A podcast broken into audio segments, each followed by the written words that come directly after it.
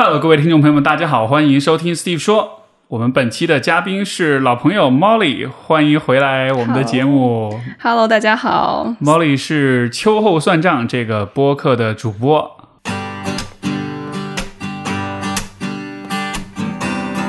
欢迎收听 Steve 说，和我一起拓展意识边界。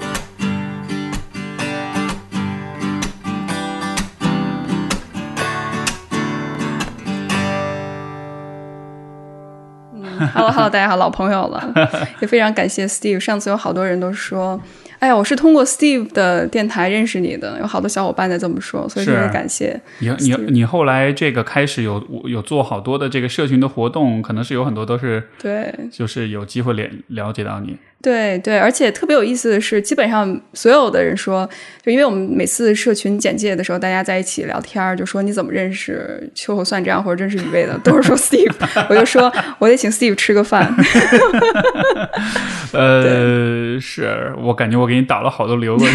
不不，但是很好，我觉得我觉得很棒，因为你其实一直在做的是社群的活动，对对吧？我觉得这个是这其实是我力所不能及的事情，就是像你在北京也好，在上海也好，在很多地方做活动，我觉得大家是需要有更多这样的社群的活动，然后我没有办法就是抽那么多时间来搞这种工作，我觉得咱们其实是一个配合的关系，还蛮。还蛮开心的，Steve 比较谦虚了，就是我是什么都做，但做的都不太精。我现在还是算是一个探索的阶段吧。上次我跟你聊，我觉得就我们私下聊的时候，我觉得受到很多的启发，因为你说说你问我以为你在做什么，然后我说 其实我也不知道我自己在做什么，然后你说这不是特别好的一个状态吗？就这个例子我经常用，我说就尤其是很多小伙伴，比如说他做一些内容的创造，或者做一些小小的平台，就像爱好一样玩起来的时候，大家总会说说，那我觉得。觉着我没有什么太多的计划，或者是我是不是也不就 qualified，就我觉得我没有这个能力去做。但是我就说，我说其实我一开始做这些事儿的时候，我也不觉得我有能力。虽然就是说，可能我有一些专业的背景，但这些专业的背景其实不足以支持我成为一个特别专业的人士。我觉得反倒是当你做的时候，很多时候。呃，你的思想啊，或者你的想法和启发就出来了。所以你那次跟我说说这是一个最好的状态，然后我就跟大家说，我说这是 Steve 跟我说的。花花花式安慰人，对对，这个强行灌鸡汤，非常熟能生巧的一件事。对对对对。啊，那你后来之后，其实我看你有做蛮多社群的线下的活动的，包括你这次来上海，其实也是。是在上海也是在是是一个什么样的活动呢？它其实就有一点点像一个团体咨询的活动，但是不是特别正式的那种，就不是一定要做一个像一个 focus group 或者是一个治疗性质的。我觉得就是在我们在上海的小伙伴，然后我们聚集在一起，然后大概十个人左右，然后一起聊一聊关于呃原生家庭的事情，因为这是我可能最近。无论是工作也好，或者阅读也好，关注的很重点的部分。嗯嗯，那基本上大家其实也没有特别固定的形式，主要是给大家几个关键词或者一些游戏，帮助大家去展开这个讨论。你就会发现，呃，我觉着上海小伙伴们非常非常的就是。有这种学习能力，还有非常渴望去成长和学习。每个小伙伴基本上都拿一个笔记本上在那记记记记记。然后我在想，哎，我说了点什么，大家这么记？但是慢慢慢慢，一开始由我带领，最后他的那个团体的整个 dynamics，他的这个气氛就自己调动起来了之后，然后大家就自己讨论了。嗯，所以我觉得这气氛是特别的好。这样的讨论，呃，因为其实就是把重点从你这里转移到说是大家相互的那种，嗯，你觉得这样的交流有给你带来什么意外的发现或者收获吗？嗯，我会觉着，我会发现小伙伴们的创造力，还有他们日常生活当中所探索出来的一些方式和方法，其实是可以彼此互补的。而且很多时候，如果我觉得我作为一个带领者。来说的话，其实我自己无论是经历也好，还有受训背景也好，其实还是有限的。嗯，所以我觉得，如果把大家的经历讲述出来，其实从大家的经历里面去提起一些重要的信息，还有方法，我会觉得这种效果会更好。给大家举个例子哈，就是在我们昨呃前天的活动里面，因为我们周六周日举办了两场活动，然后前天的活动里面有一个呃四十岁左右的女性，然后她自己。他们他的背景是他妈妈是一之前一直是一个上海的知青，和他爸爸结婚之后，后来因为一些生活的原因，后来回到上海。他爸爸很早就去世了，回到上海之后白手起家，然后一个人可能之前在安徽的时候当厂长里面的厂花，就有非常好的一个工作，还有社会关系。后来回到上海之后，从零开始，因为孩子的教育他很关注，从零开始，从当家政保姆开始。一个月挣十块钱，呃，一天挣一天挣十块钱，还是一个月挣十块钱，我忘了，反正就很少。然后他就一直在一个非常不安的这个家庭环境下长大，而且内心很自卑。所以他长大之后，他一直和母亲关系非常的差。他会觉着那个母亲特别强势，然后动不动的就要求他做这个做那个。然后他有一次中考的时候，他压力特别大，因为母亲给他的压力特别大。然后他有一次没有考好，母亲说：“说你这辈子就完了，如果你不好好上学的话。”所以他是非常非常痛苦的，以至于现在，呃，三十多岁的时候也是一直跟母亲处于一个非常呃糟糕的关系。但之后他有了孩子，然后慢慢理解母亲了之后，他就会发现，他说其实有的时候真的年龄到了，自然很多和解的部分就完成了。然后当他分享的时候，旁边有一个女孩，然后他。就哭了。他一开始一直在一个紧绷的那种做的这个感受，就他他其实很很紧张。然后虽然他也会表达，在社区里面他其实很活跃，但是他其实还是一个很紧绷的状态。然后当他听完这个姐姐的分享之后，他他就说：“他说我突然意识到为什么我妈妈对我控制欲这么强了。我妈妈的爸爸在很早的时候去世，然后他也没有机会去体验父爱，也没有一个很好的安全的支持系统。”所以之后，我那个时候，我跟我妈也是觉得她为什么控制欲这么强？她把很多不安投射在我的身上。虽然我可能现在还没有办法更好的去处理，但是我逐渐明白了为什么我妈妈会成为这个样子。嗯，所以我会觉得这种彼此故事的交流，还有分享的力量，其实是比我一个人在那讲可能会更好一些。是，其实就是交换了角度，交换了这个不同的人生经历，然后你看到一个故事的另一面了。对，嗯，这这样的故事还蛮棒的。对，这个你觉得这会有一个呃不可避免的一个矛盾吗？就我听你这故事，我在想，嗯，就是父母其实你看，比如说上一辈父母，他们花很大的努力，吃很多的苦，想为我们创造好很好的条件，而在创造这个条件的过程中，呃，就我没有做父母啊，但是我的一种想象就是，父母在为孩子做很多事情的时候，他的想法可能说，我要尽量的。啊，避免你受到这些痛苦、这些辛劳的这种困扰，我要尽量让你看不到这些东西。就是我要，我要，我要，我要保护你嘛。我出于保护欲，我不让你去太多被这些东西给影响，你就安心学习就好了。但是对于孩子来说，这种本来出于善意的保护，他反而会变成是像是一种，它反而会创造一种盲点，就是我不懂你在经历什么。我不知道你作为父母，你的 struggle，你的痛苦是什么？这样的情况之下，我就会以我自己孩子那个很天真的视角去理解。哎，你为什么要对我这么强的控制欲？可能他就没有理解到说，换了你去放在他的位置上，你也会是这样子，因为这就是这个环境的呃必然的这种压力跟压迫的结果。就好像有一个因为爱和保护，但是反而就阻止了大家对彼此理解，好像是有这么一个一个矛盾。这你会你你会怎么看这一点？我非常认同这一点，我非常认同，因为我也发现，就是其实孩子这作为我们先说孩子这一方，我非常认同。很多时候，父母做的一些事情，并不是以孩子的需求为主，而是以父母把自己最好的东西给到孩子。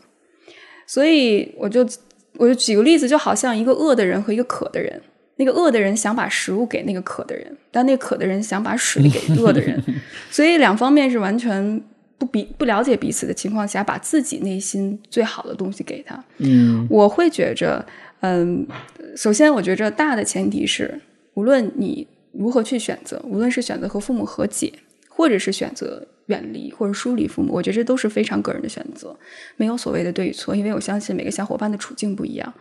但是我会发现，如果大家愿意或者想尝试和父母稍微靠近那么一点点的话。我觉着我们可能需要做的就是把那些小的时候没有被满足的期待还有需求，可能暂时要放一放，因为我会发现很多时候不是父母不能去理解我们，而是他们没有这个能力去理解我们。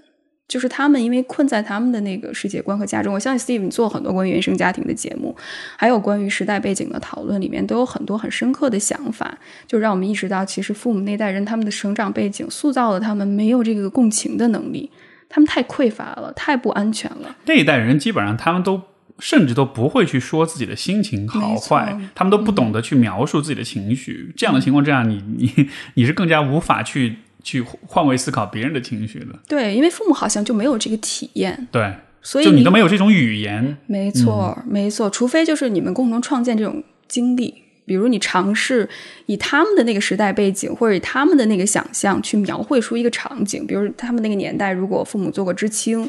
然后他们如果在那些呃其他的城市去白手起家的那种。不容易，和现在可能哈，我觉得可能跟现在我们一二线城市，比如说你去了大城市之后，你白手起家，或者是你重新建立自己的关人际关系网，还有工作，呃，发展这部分，可能这种陌生或者是辛劳、那种孤独、困苦的这种经历可能相似，但又不一样的是，那时候是集体主义文化，我们很少强调就是你要去了解自己，更多的是社会有一套既定的模式加给你。没错，对，所以我觉得。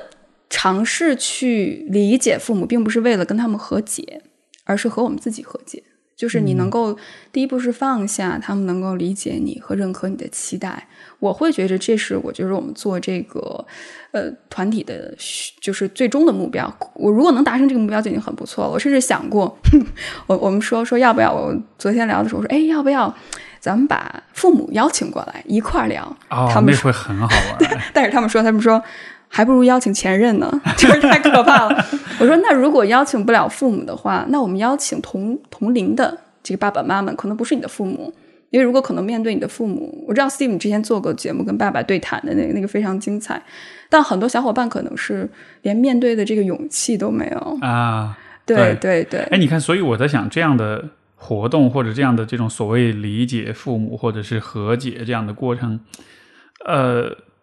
我觉得也许这当中。就是真正重要的，其实是在于你对于父母的那种怨恨跟不满，到底是因为你真的了解了他们的现实经历，然后你做出了一个一个判断，还是说，其实这当中有很多是你自己你不敢去直面，你不了解，包括就我们前面讲的，就是你没有站在对父母的那个位置去考虑过。因为我觉得这个世界上真正真正真正值得呃怨恨甚至是憎恨的父母存在吗？肯定存在。对。但是是极少数，而那是什么样的父母呢？是那种，是那种刻意作恶的人。有一些父母真的是会。有意的去伤害自己的小孩，有意的去折磨他，就是，而且是显然是有意图，还不是一时冲动，是真的是那种，就是有点像我们我们现在说这个亲密关系里 PUA 这样的，就他是有组织、有预谋的，这样的人是存在的。我我的来访者当中也有过这样的故事，那真的是非常令人震惊跟愤怒的。但是我觉得更多的父母是出于无知和无意识，就是他不知道他可以怎样做得更好，或者说他确实能力在这儿了，他没有办法做得更好。了，我觉得至少我们能区分你的父母是什么样的人。如果你了解下来，最后你决做出结论，说是 OK，他们其实不太是故意的，嗯，他可能是有点愚昧，可能有点无能，可能是有点这种选择性的无视，或者是有这种无知在当中。那这好像至少他意图上，他不是要真的要来针对我。我觉得这样子其实是让自己心里好受一点。对对，其实我觉得最后回归头来，就是我们不是为了去原谅父母而原谅，父母，是让自己爽。对，其实是和解，因为我我觉得这个问题就很微妙。如果我们把关注点最后落脚点父母的话，其实还是变相的 PUA。我昨天看那个哪吒，就是那个之前的那个特别有名的国漫电国漫那个电影。呃，对对对，那那个呃，哎叫什么来着？叫。就叫哪吒吧，就叫哪吒吧？应该就叫哪，反正可能有其他的名字，但 Steve 你知道我在说，还还蛮精，还蛮精彩的那个。对，但是我会发现，其实它里面有非常保守的一部分价值观，就是无论是哪吒也好，或者敖丙也好，就是两个他们两个仙丹，一个是充满恶的那个灵，一个是充满善的那个灵，其实到最后两个人都是在自己。家族或者是父亲的要求下去承担了所谓家族的责任，即使哪吒最后他善的那一面被唤醒了，其实他变相的也是在服从自己父亲的一些指示，就是你要做向善，你要成为一个善人。但我觉得哪吒这个剧本身，它的反叛精神是很强的，它是反封建、反父权的。嗯，所以它其实是颠覆了所谓家庭的观念，但反倒很遗憾的就是这一部剧到最后又回归到了就是你要尊师敬长，你要爱国爱民的那种价值体系里面。嗯所以我会觉着，呃，如果我们不把落脚点放在自己，很可能我们就会重复，就是我们之前感觉就要牺牲自己去迎合父母的那套话语体系。而且我会觉着，其实现在，呃，我当然不是说就是大家都要爱自己，然后不管父母什么，我觉得这就不这是两码事儿。我会觉得现在并不是我们太爱自己了。是我们太不爱自己了，有的时候需要稍微矫枉过正一些，可能先让大家先去尝试，去关注自己，然后当你能体验到什么是爱自己，什么是关注自己，什么是自爱的前提下，然后我们再去在爱父母和爱自己之间去寻求一个平衡。但很遗憾，我会观察到现在很多无论是文章也好，或者主流的一些价值观也好，更多强调的是还没有独立、还没有爱自己之前，就要先要爱父母。所以有一点点，我会觉着，呃，比较保守吧，这个价值观念。这个很有趣的，就是呃，因为你说就是他那种反叛精神，就哪吒那个片子啊，就他是有那种反传统跟反父权的那样一种精神在里面。但是你，我好奇一个问题，就是，OK，我要推翻跟打破，比如说有关大家庭、大家长制的这种家庭制度，我们假设你真的能把它推翻，嗯。你可以把它打碎，然后呢，嗯，就是 重建的过程是不是？就一我会问这个，是因为我觉得这个也联系到就是有关人的自己的成长过程中，我觉得一个很重要的问题，呃，就是你推翻了一些以前压制你跟压迫你的东西以后，当然我不是说你不要推翻，就这不是在为嗯陈旧的东西合理化，但是我只是说你试图去推翻它，嗯。之你有没有考虑过之后会发生什么事情？嗯，有啊，啊我觉得这是一个非常好的问题，Steve，因为当我们去破碎的时候，去批判一件事情的时候，当我们去解构一些的事情的时候，同时这个重构在发生。就我不相信是一个就是完全一或二的事情。其实你再去啊、打破一件东西的时候，解构一件东西的时候，其实你就是在重建。那我不知道我有没有完全回应你的问题，Steve，这是我的一些看法，我也希望跟你讨论。就是我会觉着，当你去打破你原生家庭的一些模式，或者是给你的一些安全感的时候，其实你在那一刻是很痛苦的。但这种痛苦反倒是一个你在成长和变化的开始。就是如果你不去经历这种痛苦，我会发现，其实你很难真正的意识到自己在改变。对，然后当你去重建的时候，当你一无所有的时候，反倒是你开始去回归自我的时候。我们看很多就是宗教或者是一些神话理论，特别是西方的那些，无论是当然是西方人眼中的一些东方文化，或者是一些呃这种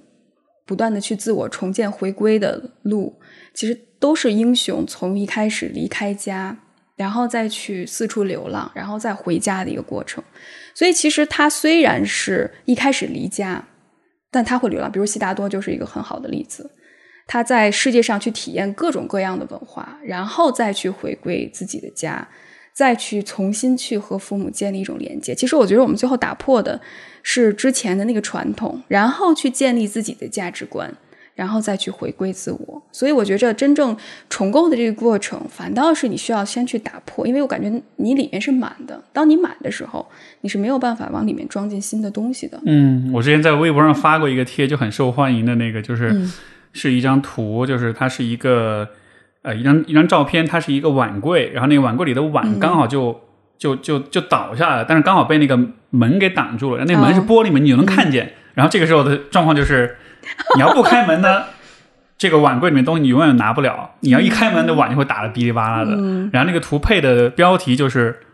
当我的心理咨询师要求我敞开内心的时候，我内心的感受就是这样子的。对。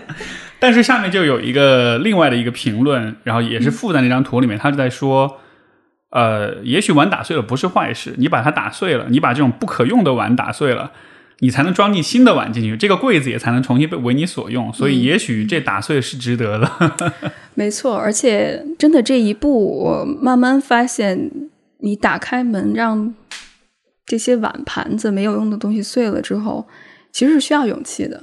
嗯，当然，我觉得我们咨询师也好，或者是你的朋友、你的伴侣也好，他扮演着一个非常重要的角色，就是帮助你去打破这些碗啊、盘儿啊什么的。但我觉得还是自己内心的勇气。所以我的平台就叫 Courage to Become，也是受一个非常我所尊敬的一个神学家他写的一本书叫 Courage to Be 的影响。他就是其实真正让我们能够不断的去成长、更新，还有做自己、成为自己的那个背后的动力是勇气。嗯，那么接下来一个显而易见的问题就是人们怎么获得勇气呢？因为这是我经常会被问到的一个问题。嗯，从你的角度，你觉得呢？我觉着勇气它其实分为很多的部分，而且我在不同人身上看到了勇气。然后这个勇气，我先说勇气可能。不是什么，这是我我自己观察到一些。我觉得勇气其实和你的教育年龄、还有你的背景、你的阶级其实没有太大的关系。但是如果你在一个很安全的环境下，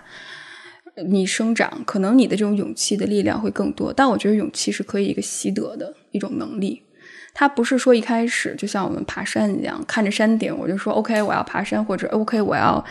呃爬马拉，我要跑马拉松，或者是我我练巴西柔术。对吧？然后就是我一开始我就特别好，但其实我会觉着，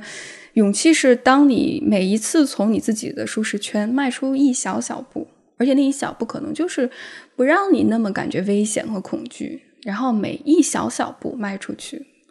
然后不断的过，不断的往前走的一个过程。当你每迈一步，你觉着安全，并获得了一些认可和肯定，但这种认可和肯定，一方面是外界的，更重要的是内在的认可和肯定的时候。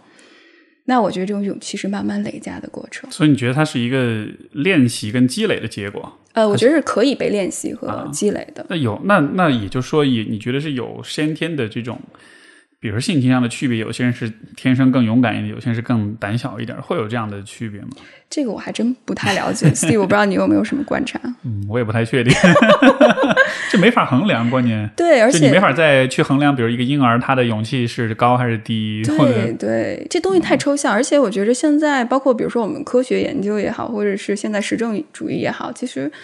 我觉得很难，你去划分什么是先天的，什么是后天的，什么是生物的影响，什么是社会和心理，甚至大的环境给你的影响。所以我觉着怎么说呢？我可能现在不是特别关注就这个人本身你是什么样的人，而更多的是你想成为一个什么样的人。那我们如何用一些具体的技巧还有练习去帮助你，甚至是可能社会支持、社群的支持？去帮助你去成为自己。我社群里面有一个非常呃不一样的、与众不同的一个小伙伴，然后她是一个呃北方的小城、小镇、小镇的一个女性。然后她在一个非常糟糕的关系里面，一开始，那她刚加入社群的时候，她天天就是给我发，就是非常非常。怎么说呢？就是因为他受到了，就像刚才 Steve 你说的，非常糟糕的那种父母，就从小没有得到爱。他说他小的时候太压抑，以至于他拿有一天他拿订书钉，然后小小孩子拿订书钉把自己的手啪钉了一下，然后那一刻他感觉特别痛，但是他说他那一刻我也感受不到痛，我会觉得那是我太压抑、太麻木的结果。所以到最后。他加入到社群之后，他天天就说啊，雨薇，我我觉着我不行了，说我为什么好不了？然后他也在一段非常糟糕的亲密关系里面，他他他的先生是一个全控型的人，所以对他经济也好，各个方面都强加控制。但是他说，他说我能做的就是我慢慢来，然后在社群里面，他不断的去分享自己的这种创伤性的经历，然后不断的重建，然后他也受 Steve 你的启发。然后去练一些，比如说巴西柔术或者跑马拉松一种有具有比搏击性或者是抗抗击性的一种体育运动，在这个一些过程里面，他慢慢积累了勇气，在不断的叙述，还有实践，甚至是一点点去和小伙伴们建立联系的过程里面，他感受到了力量。嗯嗯，所以包括我，他是我认识他大概有，如果没有记错的话，应该有差不多半年的时间。然后他也参与了我们的一些讨论和我们播录录播课，有的时候也会请我们社群的小伙伴去分享自己的经历。他也参与我们播客录制，从一开始他会说：“我说不好，我接受教育程度太差，我只是一个家庭主妇。”到现在，他说：“我愿意去分享我的经历，我希望让更多的姐妹听到我的想法。”我觉得我真的看到了一个人的改变，一个人的勇气和力量的改变。嗯，这还这是个蛮棒的故事的。嗯，我觉得说到勇气是什么，就是呃，我会有的脑海里的一种画面跟想象，就有点像是呃，每个人都是自己生活的君主跟国王，你在统治跟管理你的你你的生活这样一个国家，而你对这个国家投入了多少精力去建设它，去维护它，去完善它，去修葺它的那些破损的那些部分，然后好像最终你的勇气实际上是对这个你的这个人生王国生个人就是个人生活王国的一种像是一种反应一样的，就有点像是呃。就像比如说这个，我们在外交上，对吧？中国以前国力很弱的时候，你外交上你你跟美国，对吧？别人把你大大使馆炸了，你都你都你都大气不敢出的，你都就是你都会没那么在外交上显得没那么有勇气。但是这没有勇气是有原因的，因为你确实自己没有那实力。嗯，所以我就在想，也许个人勇气的提升也是跟你自己整体的生活作为一个，就你把你的生活看作是一个国家，看作是一个被治理的、被维护的一个对象的话，它。被他的这个治理程度是怎么样子的？然后你有没有好好的照顾到，就是你生活的所有的这些方方面面？你的你的身体是否健康？你的生活生活是否健康？你的财务状况怎么样？你的事业发展？你的人际关系？就有很多很多的这些不同的维度。然后好像我觉得勇气不能是说我在某一个单方向、一个一个单一的项目上我做的特别特别好，但是其他方面都一团糟。勇气更像是就是你在所有方面你都做的还不错，然后你对自己的。打引号的国力是比较有信心的，我感觉在这样情况之下，人的勇气是会是真正会有实质性增加的。嗯，因为我会回想，比如说我曾经没有那么有勇气的阶段，那其实就是二十出头呗。那个时候为什么没有勇气呢？因为没钱，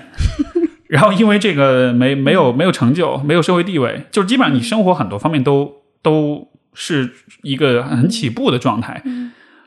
然后我就在想，那是怎么一步一步积累起来的？我觉得真的还是到了后来，是你在人生的各个维度上，你都有了好的发展，然后你对自己像是有了一种底气，就是我我此刻我就算很糟糕，我就算经历很大的失败，但是我还是可以，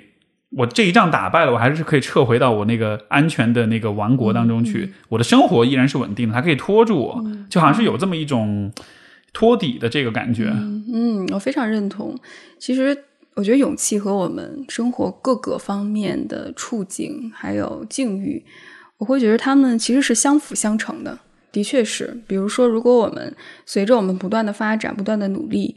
当我们的整体的人的生活环境、生存环境，甚至是各个方面提到的人际也好、职业也好、自我发展也好、自我认同也好，包括社会环境也好，其实它是会增强我们的这种勇气。对，然后我觉得这个。国家的比喻也非常有意思，就是在于其实我们去治理整个国家，很多时候除了我们国力有多么好，但同时我们也有信有信仰有信念，以后未来它可以发展成为什么样子？嗯嗯，所以我会觉得是一种相辅相成的效果。而且我不知道这个例子会不会比较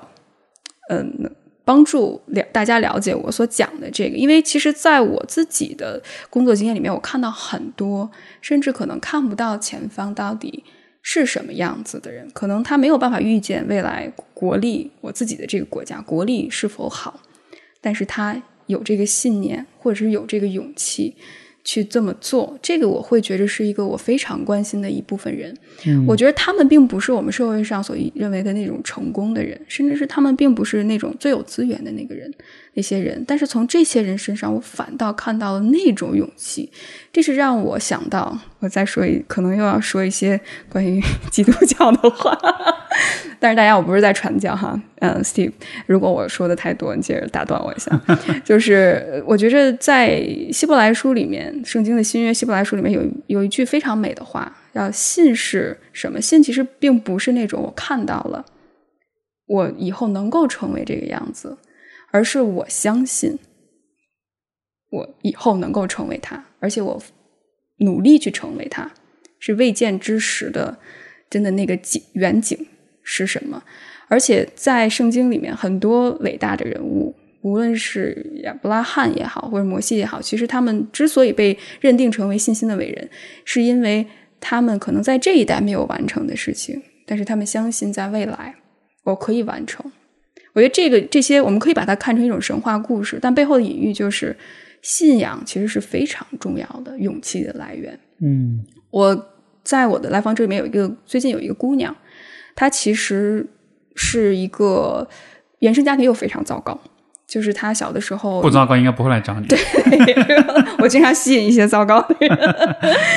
然后她也是因为计划生育的问题，所以她从小就被父母可能有点遗弃。然后她总会被称为那个不允许或者是不存在的那个孩子。她是个女孩，但后来他们生了一个弟弟，弟弟却和父母一起生活，但是她就不允许。所以每当有人口普查的人的时候，他们可能就会要去逃到某个地方。然后父因为他的存在，所以有的时候可能家里又有一些罚款或者有一些影响，所以父母会去责备他是一个不该出生的孩子。所以他就一直在哭哭诉，然后每次跟我第一次我们俩见面的时候，我们见面大概一个小时的时间，他哭了五十分钟，他一直在哭哭哭。然后，但是当我们见了第三次、第四次的时候，他突然有一天告诉我：“他说雨薇，你知道吗？他说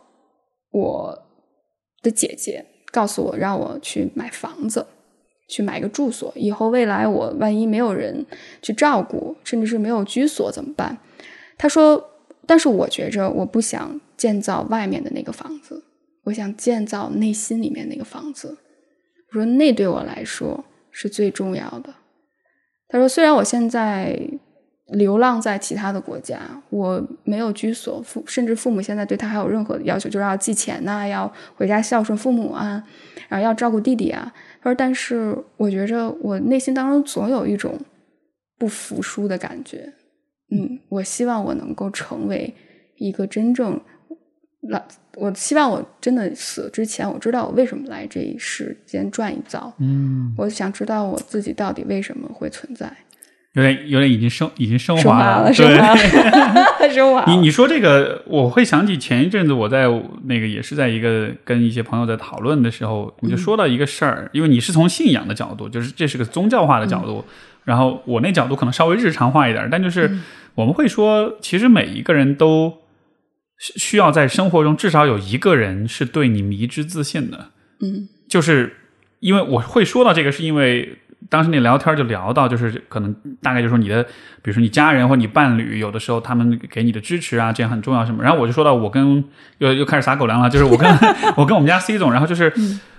呃，就有的时候他会因为比较压力比较大或者情绪比较低落的时候，他有的时候会自我怀疑啊，会觉得啊，我好像觉得我不行啊，或者是我以后，甚至有的时候会很会会问说啊，我们的未来会好吗？这样的一些问题，就 是对，就是就是就是可能是可能是带着情绪嘛，就是就是不开心这样的。然后我就跟他说，我说会，他说你怎么知道？我说我不知道，但是我就知道会。就是我就是知道，而且我而且我真的是就是 I know it for a fact，就真的是这是一个，就像这是对我来说像一个客观事实一样。虽然我从来没有见过他，然后但是后来我就在想，为什么我对他这种感觉，其实就是你很爱这个人，你很在乎这个人，你你心里面是很，就是那种你对一个人的爱就会带来那种像是类似信仰的东西，你就是迷之自信，你就是会觉得我也没有证据，我也不能说明什么，但是我真的就是知道。然后我们就讨论到说，也许每一个人，呃，就就为什么爱对我们的成长那么重要？可能就是因为在这个过程中，你需要至少有一个爱你的人会告诉你，就无论如何，无论发生什么，我都相信你，我都相信说你会有一个好的发展，一个好的前途。这种相，这种无论如何的相信，我觉得就是在，在在在人生低谷的时候是最最最。有帮助的，没错。因为你在低谷的时候，如果你没有这样一个信念上的支撑的话，你可能真的就会放弃自己，就会破罐破摔。嗯，但至少有一个人跟你说会好的，一定，你一定要相信，相信我，这一切都会变得更好。然后这个时候，那种心态就会不一样。嗯，就好像是，就好像是客观世界来，我们如果把视角拉远到上帝的视角的话，哪怕你在低谷的时候，也还是有更好或者更坏的可能性。但是这个时候就取决于你看到什么。如果你相信的是好，你没有被那个低谷的那种情境给，就是你的思想、你的想法没有被低低身处低谷这个事实而变得更加的负面的话，那你真的有可能会变好。嗯，但是如果你到了这个时候，因为低谷，因为很低落，然后你看事情就看得很消极，然后你就会，你就你就会更滑向更深的深渊。嗯，所以就好像是有这么一个怎么说呢？就是就是相当于是在一个比较你自己比较绝望的情况之下，你得有人来，嗯，还是强行把你的那个角度扭成是一个正向的一个乐观的角度。嗯，我听到这也是一种信仰的力量，可能嗯、它非常日常，但我觉得在日常当中能够发现一种很强大的爱的力量，这是非常感动的。非常感谢 Steve 你分享这部分，我觉着 这个是一个，对这是一个一个人对另一个人的信仰，是一种对对 P to P 的信仰，person to person。person P to P P to P。我感觉这么一 Steve 你一直把我往下拉，说雨薇你回到地上，我们聊点接地气儿的话题。不行，我再往往上要拽一拽。我说，其实你是给对方提供了一种强大的支持，对，这种支持你很难说，来我我来那个拿科学的量尺量一下，我测算一下你的这个心跳心跳多少加是否加速，或者是你的某些你的 neurotransmitters 它的分泌的程度怎么样？我觉得这是。我觉得这就是灵性或者信仰的力量，就是在于当你没有看到的时候，你会相信有一个更加美好的存在，或者是你面对未知的时候，你有一个很强大的力量。我我想往回拉一拉，就是聊到关于原生家庭的事情。我刚才 Steve 的分享让我想起来，我昨天跟大家聊天的时候，发现了一个特别有意思的现象，就是我们刚才说到，当你把那个盘子都把那个柜子拉开，盘子都碎了一地的时候，那你怎么重建？我会发现，你不要去找那个橱子里面的，你要去在其他的地方去找那些盘子，再放回去。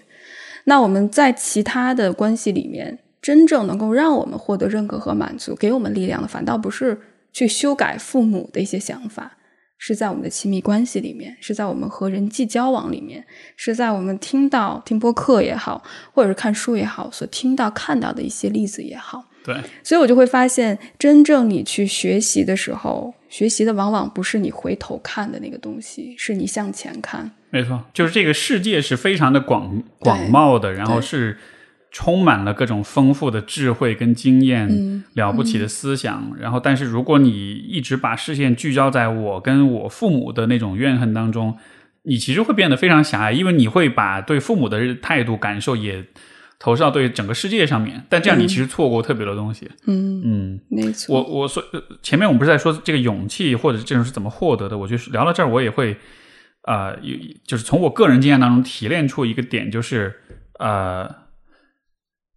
因为我以前的生活当中的话，好像确实不太，因为像我父母他们没有太表达过那种就是嗯无条件的那种信信任跟那种信念那种像信仰一般的支持的感觉，就是，但是好像最后我是在理性和知识当中找到这一点的，就是因为对你来说，也许是或者对有些人来说，可能是通过宗教信仰，就这也不不不不就是。呃，确实是一个可行的一个方向。就我的我的这个成长历程当中，好像更多是从就是知识，从 intellectual 的这个层面去找到的。是怎么找到？其实就是像诸如读了这个 Victor Frank Victor Frankl 的书啊，《活出生命的意义》，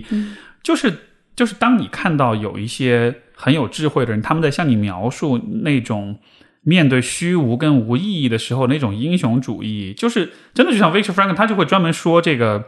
就是人活着的意义，就是要要直面这种，就是在看清了人生的无意义感之后，你依然选择用一种很英雄一般的姿态去面对这样一个可能是毫无意义的结局，然后同时你可以作为一个见证者去 witness，去见证你自己的这种。这种英雄主义，他说这个就是最了不起的事情。我就是我，我就很容易被这种东西给打动，我就觉得这也算是一种信仰吧。就他虽然不来自身边某一个亲近的，但他是一种知识层面的一种信仰，就是是这个人、这个学者、这个思想家，他在用一种非常确定的，呃呃，一种一种腔调、一种语气来告诉你说，因为你是个人，而我对人的了解是这样，所以我相信你也可以是这个样子。就是是有一种从这种。这个层面得到了一种支撑，然后好像我才从这种当中汲到汲取到勇气，然后才慢慢的就是好像变对自己对生活变得更有勇气。所以就好像是它不一定是来自父母，就来自父母当然是最好的，因为那那那是更有情感、更有温度的。但他好像也不是唯一的选择。嗯，我觉得这是一个非常好的消息，Steve。就是我觉得这就说明了，其实勇气或者是一些我们觉着宝贵的一些品质，如果在先天没有获得的话，其实后天是可以通过理性、情感、实践、经验所获得的。那我挺感兴趣的就是，当你和你的伴侣有这种无条件接纳或者是包容的时候，你感受是什么样的呢？我觉得那是一个很自然的感觉，我甚至会觉得那是理所当然的事情，就那像是一种事情本来就应该是这样的那种感觉。就这个我觉得很奇怪，因为你这因因为你我我也是对于爱情、对于真爱这样的一些概念花很多年去思考，然后试着去描述、去选择、去探索，然后但是到了今天反而会有一种感觉，就是。那一切的探索都是有点过度思考的过程，就这个事儿本身其实非常的理所当然，它甚至非常的自然，它甚至非常的，就是当它变成了一个你生活中的一个很固有的一个部分的时候，你都不会觉得它是一个有多么特别的东西，但它还是很特别，但就是主观的感受就会觉得。就应该是这样的，所以也许这样的缘故，所以当一一个人很爱另一个人的时候，他的那种无条件的信任跟支持，在外人看来就觉得哇，好了不起，好感动，好就是这个觉得是好有温度啊，好暖啊，怎么样？就是呃，但是但是从这个关系内部的，从我自己的角度来说，我反倒就觉得这就是理所应当的事儿，就。我我不可能，就我没法想象我不这么做是什么样子，所以所以你问我感受，我反而有点哎，有点 有点被问住了，太自然了。我我想分享一些我的一些想法，就是我因为我最近也在关注一些啊精神控制和精神家家暴的这些例子哈，然后我比较关注的一类就是关于有毒关系，就是这些有毒关系其实就是一部分来访者他。和一些有人格障碍，就我们经常说的这种 PUA 的人在一起，因为上次我们也聊过。但我自从上次聊完，然后当我自己的工作不断的深入去了解这一类人，包括跟他们的经历去打交道的时候，我就会发现，很多时候，当我了解到爱的阴暗面的时候，或者是消极的一些方面的时候，我会更加去感触。这个积极的一面，这种无条件的接纳。你说的阴暗面是指的什么呢？就是当如果有一个你和一个完全没有共情能力的人，当你跟他交往的时候，当他把你掏空的那一刻，就是我们无论是看到现在社会新闻上讲的 啊，不好意思，嗯，那种 PUA 的例子，还有就是在人际关系里面，当。你对另外一个人进行精神控制，这些人的一些体验和体会的时候，包括其实父母对孩子的这种精神控制，也是一种变相的有毒关系。我们当然说我们说爱情，但其实爱本身它有很多共性。那很多一些阴暗面，当我发现了的时候，我就会发现，其实当我们说爱的能力，或者当我们说去共情、去理解、去无条件接纳，是多么宝贵的一种事情。虽然可能 Steve 对你来说是一件自然而然的事情。这是我觉得这是非常幸运的。我觉得我们能够今天坐在这儿去聊这个话题，前提可能是我们家庭没有那么糟糕，而且我们后天有一些资源，还有一些资讯能够帮助我们去了解，甚至我们有机会去实践，去在日常关系当中去寻找、感受到那种爱。但很遗憾的是，在有一些人，当他真的经历的毫无共情能力、控制欲极强的一些伴侣的时候。他们的经历是什么？而且这种关系很微妙的，就是一开始是那种狂轰乱炸，爱情对你来说就真的是把你带到天上，然后就是就是一开始会非常完美的那种感觉，但其实那是一种有意识的掩饰跟扮演的结果，或者是对方就是一种把你当成一个理想化的伴侣，但其实他就是在不断的去寻找内心当中的一个空白，而他内在的自我其实是没有完成完整的。没有完成的，没有完全的形成一个完整的自我，他的人格也是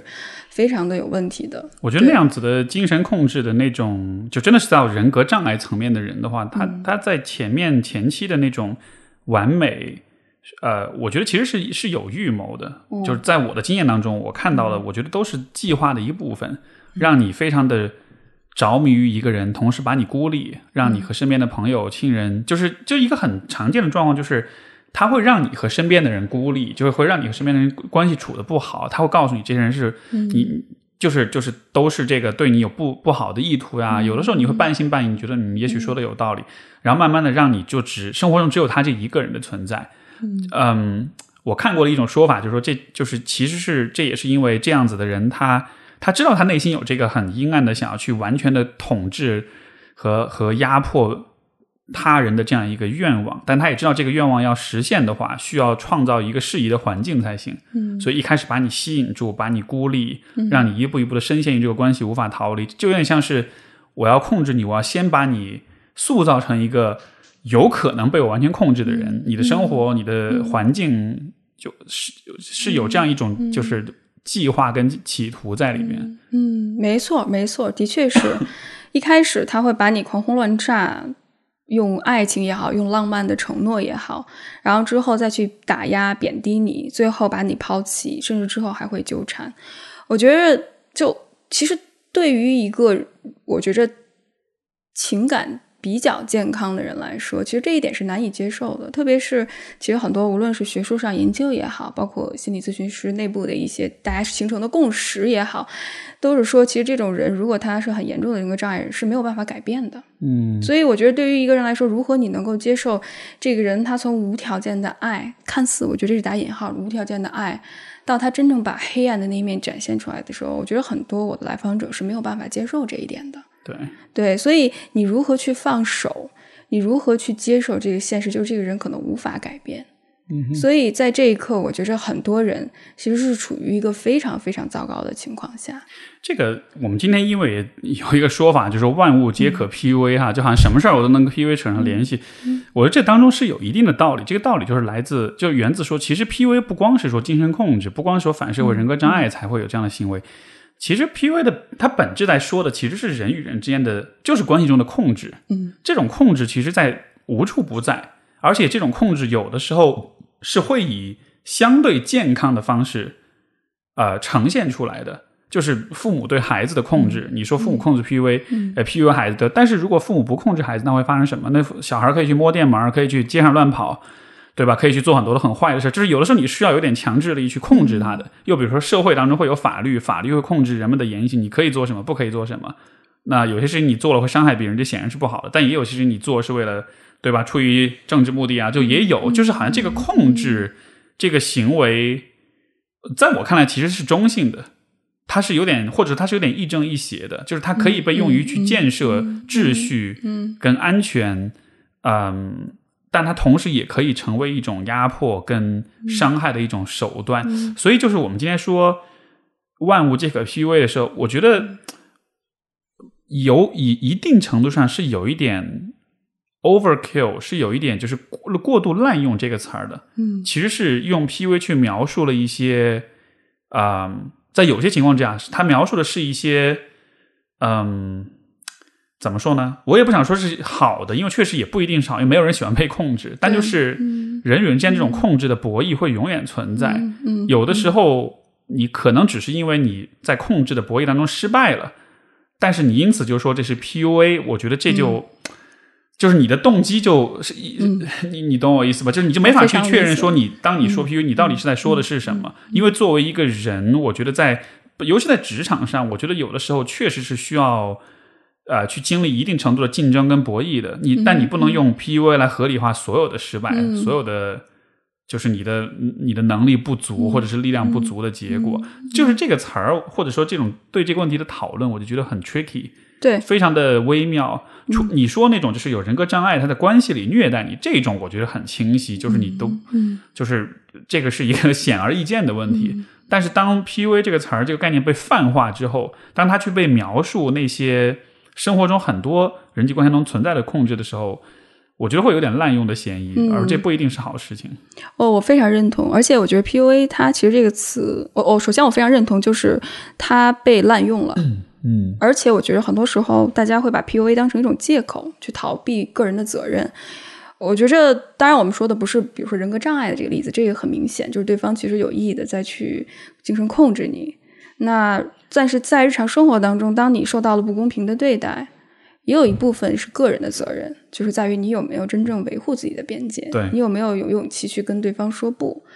那还有就是，我觉着，嗯，还有一点很很，我觉得很很微妙的，还是在于，就是我观察到的一些现象，我也想听听 Steve 你的看法。就是我会觉着，我们这个社会现在有一个 比较不好的趋势，就是也让我觉着很隐隐有有一些担忧的一个部分，因为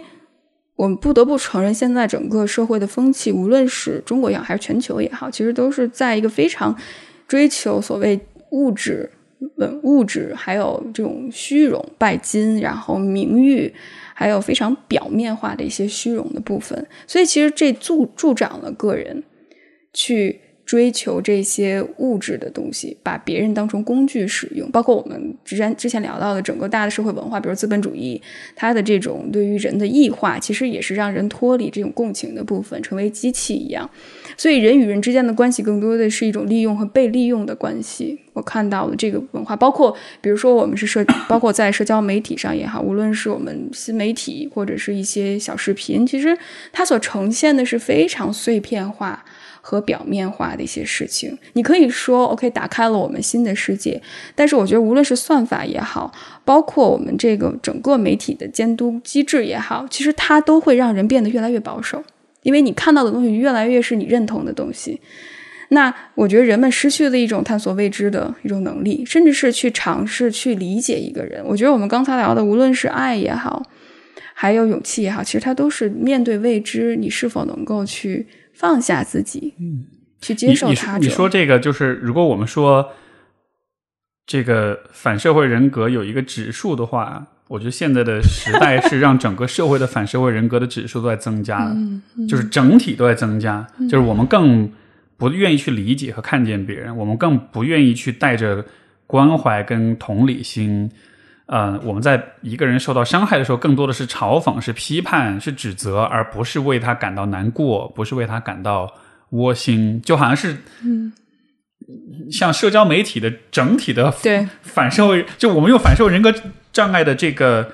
这些标准，如果有一个指数的话，他们的这个。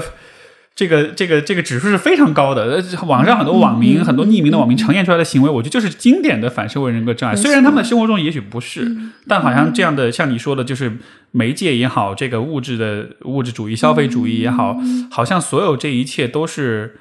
呃，就这个时代大氛围，好像就是把人异化，把弱化人与人之间的连接，强化一个人自己的某一些方面需求的满足。这不就是越发的自私，越发的自我为中心，越发的不择手段的去。满足自己的要求，然后越发的没有怜悯，没有同情，没有没有同同那个这个就是这个同理心的这种换位思考嘛？这不就是经典的 反社会人格障碍的这个表现吗？对对，我觉着现在无论是自恋型人格、反社会型人格，还有边缘型人格，其实我觉得大的社会土壤真的滋生的这些人，不断的去强化。比如说在社群，我自己运营社群的经验就是，我觉得挺困难的。就是比如说，你在一个社群里面，你设立了边界，但是很多人他不遵守你的这个边界，那你在这一刻，你是否把他请出去，还是你再给他第二次机会？嗯，对。那包括当我在我们咱俩都是做播客，我们经常去看用户的评论哈，就有些用户的评论，就是你能感受到他分不清什么是观点，什么是人。对，所以当你提出一个观点的时候。他会觉着你在攻击他这个人，而不是就事论事的说。所以我会发现很多，嗯，我见到的评论其实都是在发泄自己内心的一种情绪，而这种情绪的矛头并不是针对某个观点，他想跟你探讨这个观点本身的错与对，而是对你这个人的人生的攻击。他会觉着一下子。你就和他成为了一部分，就是他不分你我，他没有这个你和我的概念，一切都是他自己，一切都是去证明他自己是对的，他自己是有价值人的一些工具和体现。你说这个现象，我之前读过一篇论文，有一个点，它特别有意思，他就说，呃，因为你在这个网上，比如说你阅读别人的评论的时候呢，因为是文字阅读。所以在阅读的时候，因为你想我们在读的时候，我们都是有自己有一个内在的声音在读。嗯，他说，对于有些人来讲，他的那个内在声音有可能就是他自己的，就是说他自己内心有一个可能是自我仇恨、自我怨恨、自我批判的部分。他在读你的文字的时候，他是用那个声音来读，是那个声音的口吻来读的。所以读完之后，他会很仇恨你的那个文字，是因为什么呢？是因为你的文字相当于是承载了他心里面这个自我。嗯，批判、自我攻击的这个部分，它会解锁一些就是很很阴暗、很黑暗的东西。你知道，我看在网上这种，就是只要是我明显感觉他是在喷或者是在负面的这种攻击的言论，其实我的做法是，我就完全不理会，因为我觉得，如果你不论你是以什么方式去回应、去理会他的话，我觉得带来的结果就是，因为我们前面讲，如果这个时代是在偷偷的训练所有人都变得越来越反社会 人格，那么。我其实就是在加入，我就会变成这个这个训练的一部分。嗯嗯，就是因为因为我看到，比如说有些有台的主播啊，会会去会去喷回去啊，会去这个争论呀，然后包括直接开骂呀，都会有。但是我依然觉得这一些，虽然你从你自己个人的角度，你是在维护你自己的。尊严也好，你自己的观点的合理性也好，但是我就觉得你还是在变成这个 training 的一部分，你还是在让整个大的氛围变成这样一个，呃，就是所有人都都越来越走向冷漠跟自我的这个部分，所以就我个人的选择就是，每当看到这样的行为行为，我就直接忽略，我完全不回复，我只把注意力专注于就是去创造那些。反向训练的那些行为上面，就是让人保保留有人性、保留有同理心、保留有换位思考的那些事情。而且这个事情是，我我觉得是现在为止我能看到唯一的希望所在。嗯，对，因为不然的话没你没有其他的方式，因为不然的话每一个个体是很难对抗大的时代、呃政治氛围、文化氛围，尤其是技术手段的这种。熏陶跟影响，我觉得非常非常难，所以这得是一个，嗯，这得是一个某种意义上是全人类得联合起来的一件事情，嗯，因为不然的话，就我觉得还 还蛮危险的。对，没错，没错，我我觉得这个技巧非常好，对，而且我会发现，无论是在评论区里面和这些。就是有这种完全就不顾别人的想法，没有共情能力，或者不尝试去共情的这些评论者，还是在一段有毒关系里面和你那个，就是无论是你有这方面的人格障碍倾向，或者是有人格障碍的伴侣，你去交流的时候，会发现最好的就是 no contact，re rocking，没错，就是冷冷处理。冷处理就不要尝试去改变他，因为有些人，首先你他没有意愿改变的话，你是没有办法去改变的。对。其次就是很多时候，有的时候共情能力，这也是我自己在读一些文献，包括接受一些课程培训的时候，让我其实很难接受的一点，就是这个人其实可能没有办法改变。嗯，这这是我觉着我花了一点时间去去尝试去理解。所以你的其实你的底色是蛮。正向的，就是说所有人都是可以改变的，这还蛮相信人性的。我我是非常悲观，但是我觉着悲观的前提是我尝试去建立有一点点希望，就是我先不去 assume 它改变不了，我先尝试去，因为你知道吗？就是我觉得这个最最吊诡的一点就是这些人看起来，特别是他们一开始对于你的了解和认识，他们是非常有共情能力的。我自己也遇到过这样的前任，所以当我去尝试了解他的时候，一开始他这么能够跟你共情，他似乎跟你所喜欢的事情和了解的东西这么相似，而且他那么在乎你，那么关心你，那么记得你的一些点。然后突然有一天，我意识到，原来他的这些关心和关爱，其实就是在去不断的学习我。然后当我当他不断的去迎合我、了解我的时候，我一下子。当他去打压我、贬低我的时候，我就意识到，哦，原来之前他的那些共情能力其实是可被使用的。嗯，他目的是为了让我让他让我们两个建立一种信任的关系之后，他再变相的去打压我，你去评判我。我我衷心的希望听众不要因为听了你说的这些就不敢谈恋爱，就觉得哇好可怕。嗯，呃，但是就一个呃，我觉得一个比较重要的问题就是，那怎么去区分什么是真诚的感情，什么是？像你说这种带有目的性的，因为如果一开始真的很美好的话，那换了是我，我也会，就是换了任何人，其实都会陷入其中，对吧？但是你怎么去做这种区分呢？或者在什么时候你能有可能去发现一些端倪，发现一些问题，这个应该怎么办呢？我觉着很重要的一点就是，如果一开始你跟对方在一起，他会给你很多浪漫的承诺，或者他用太多的一些画饼也好，或者是一些太过火热的去进入到一段关系也好，其实大家就要小心一点。我觉得这是一个 red flag，这是一个危险信号。然后我在我自己的比如工作期间里面，我遇到过，比如来访者，他告诉我，一开始这个人似乎特别的喜欢他，跟他承诺一二三四五要跟他，比如说结婚生孩子，生几个孩子，然后去哪儿哪个国家生活，一开始就开始去设计所有，然后没过多长时间就把他抛弃，嗯，甚至抛弃完之后回过头来纠缠他，不断的去跟他聊这些话题，就可能你在做这些设想的时候，如果是一个。心智健全人，他会知道这些事情是不一定会实现的，嗯，或者说你今天的这些目标，就是我觉得，如果是让我去，我在想象，如果是比如说我一开始就这么，我会觉得，我会觉得愧疚，我会觉得就是就是愧疚，就是可能会不可能没法实现吧，或者是，对，或者是有没有可能有变数呢？有没有可能是，就是你知道你在一定程度上你是在撒谎，嗯，但这个撒谎不是说是那种欺骗，而是说你你创造你在你在描绘一个你自己都不一定确确定能实现的未来。这个我觉得对于普通人来说，心里是会很不踏实的才对。嗯，但是我会觉着很很，我觉得很难区分的是，因为我我发现很多我这边的来访者，特别是我们的幸存者，大部分其实都是女性，因为很多女性她无论是面临着现在社会对她的压力。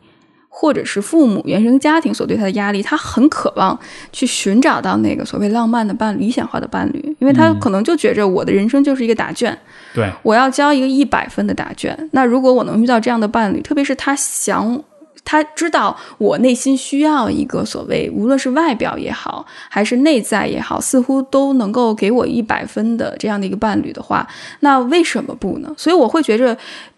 无论是他个人的一些，比如这个。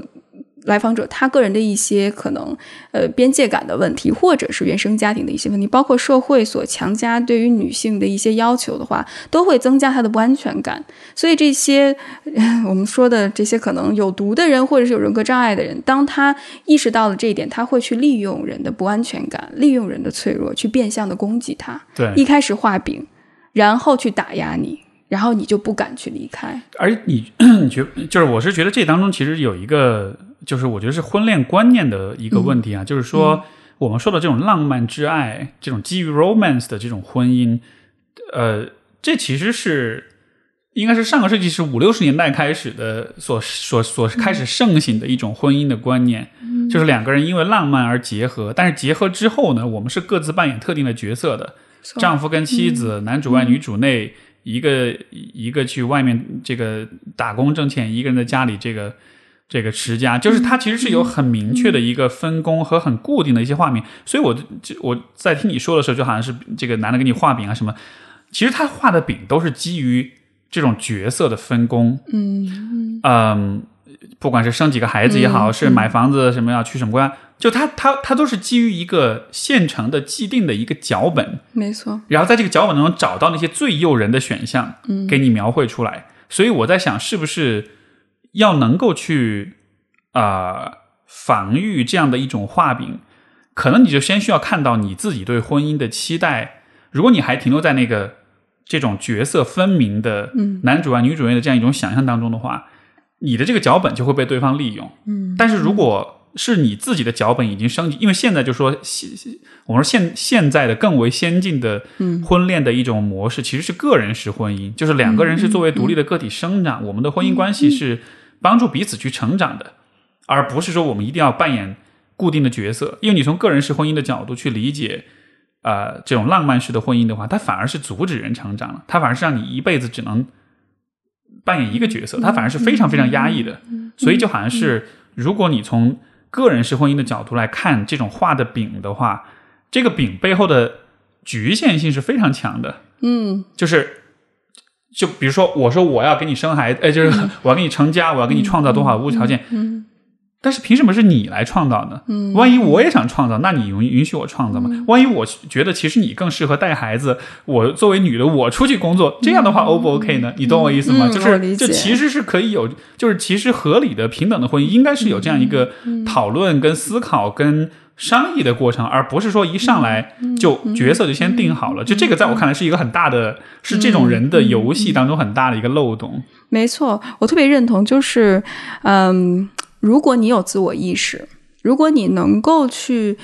追随自己的内心，当对方明显的已经有让你觉着不舒服的地方，或者是有一些强势的去控制你，把你要。放在一个性别角色的框框里面，或者是一个呃婚姻剧本或者人生剧本里面的时候，会觉得这是非常小心的。对但是我还想强调一点，就是其实这些人其实很诡诡辩的，就是在于所以其实很难，其实特别难的，真的是这个，我我我的经验当中也是这样，就是甚至有的时候我会跟我来访者在进行各种辩论，就是我我为他辩论，他为他的伴侣辩论，这样的就真的是需要、嗯你需要想好多办法去破解。没错，没错。而且我觉得最可怕的是，往往在这种关系里面的人，无论是一开始是他你说什么，他都完全认同，而所以你就会产生一种认知失调的状况。嗯就是当他到了这种打压期或者是贬低期的时候，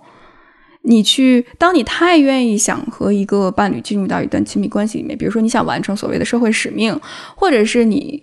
比如说一个人在一线城市生活，你就是非常没有归属感，或者你对这个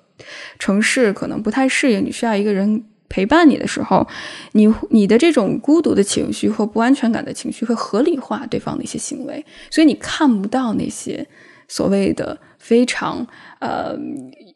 非常打压的或者是非常病态的一些行为，到最后的话，其实你会打压自己。所以我我会觉着最可怕的是，在这段关系里面，其实很多我看来访者自我和自尊是完全破碎的状态。甚至我听到一个例子，就是，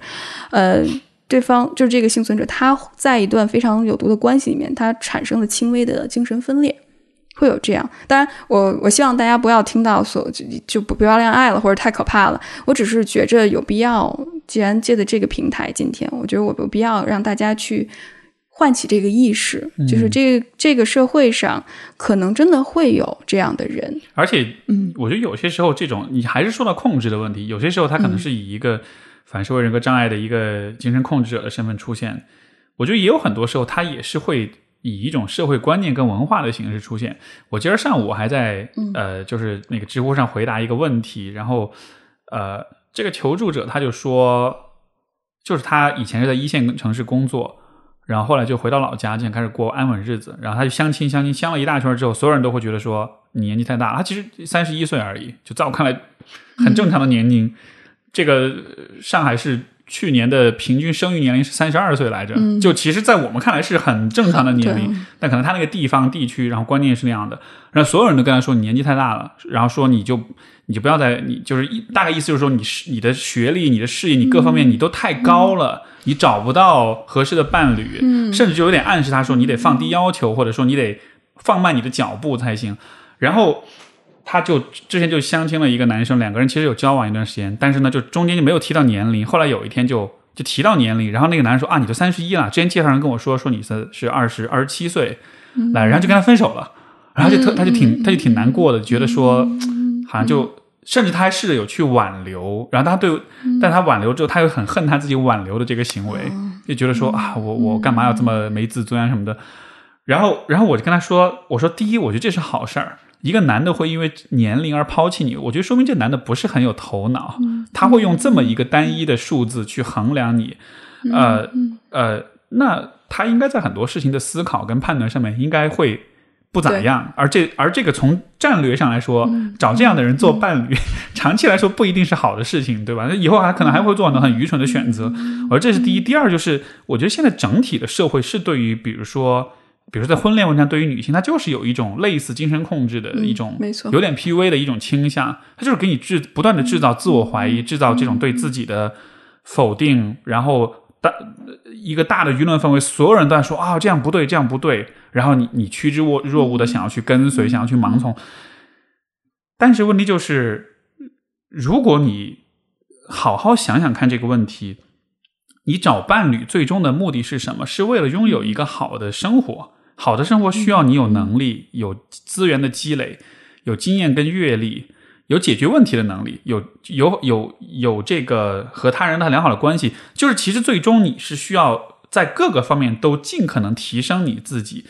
让你在各个方面的技能点都加到最高，这样子的话，当你面对大 boss 的时候，你才打得过他，对吧？但是今天我们的，比如说在婚恋上，对于女性的这种焦虑的这种制造焦虑这个过程，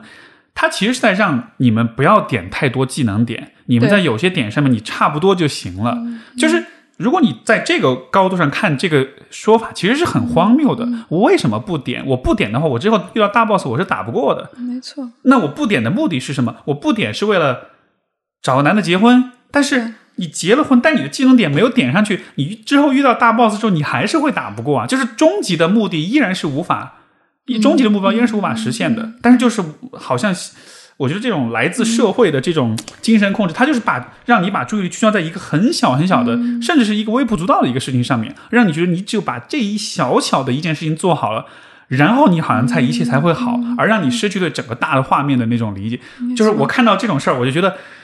根本就不要听这种废话，你你就该怎么发展就怎么发展，而且你应该变成尽可能最好的你自己，因为这样子你才有最大化的信心去确信说未来我的生活不管遇到什么事儿我都能很好的面对。如果你要为了某某一个小的事情把自己矮化、把自己局限跟束缚，其实最后你吃亏是你自己，而且最后你关键你也会很恨你自己，因为是你自己做的选择，是你你又你又得为这个选择负责，对吧？因为别人说只是说而已，你听了是你的选择。对我，我我特别想回应两点，就是我觉着结果就是，就是我我非常认同这个大的趋势，就是女性要贬低自己、打压自己，装作自己特别特别的不行，然后去迎合自己。异性的伴侣，这是我们异性恋的经典的一个模式。然后男性就是盲目的自信，可能盲目的自 自就是哎我特别棒。然后可能在家庭生活里面，女性还要夸男性，哎呀你怎么这么棒，你怎么这么好？可能你把碟子从饭桌上放到水池里面，然后太太就得啊你做的太好了，太棒忘了。我觉得，所以我们能够看到经典的家庭模式，可能一开始你可以装一会儿，但是那个自我的部分是没有办法装久的。所以你就我我觉得，在中国很经典的例子就是控制欲强的妈妈，还有缺失的父亲。就是母亲，其实，在家庭生活当中，她获得不了那种认可感和价值感。她为了结婚，我可以委屈自己，但是长时间之后。那爸爸就慢慢就觉着，OK，你能 handle 一切，反正我也不用进步，你也离不开我。对，房子，然后家家产都是我的名字，那孩子也是。反正我，你离了婚之后，你也找不到更好的，你带着孩子可能也找不到更好。就类似这些社会对于女性的，或者是甚至男性也是一种变相 PUA。那这样男性的话，其实他，我们之前聊到的，无论是情感表达，他有自己的障碍，包括他自己不愿意去成长，可能在一个小小的舒适圈一直在去打转打转打转，他其实内心还是很孤独的。所以，这就是一个非常非常不。我觉着会是有一点点不健康的一种家庭互动的模式在，所以对孩子的影响，其实孩子总是那个中间的调节剂，那一直在去迎合父母，或者是去调节父母的关系。没错，所以这真的是一种代际的遗传。还有一点我想说的就是，我自己作为一个女性，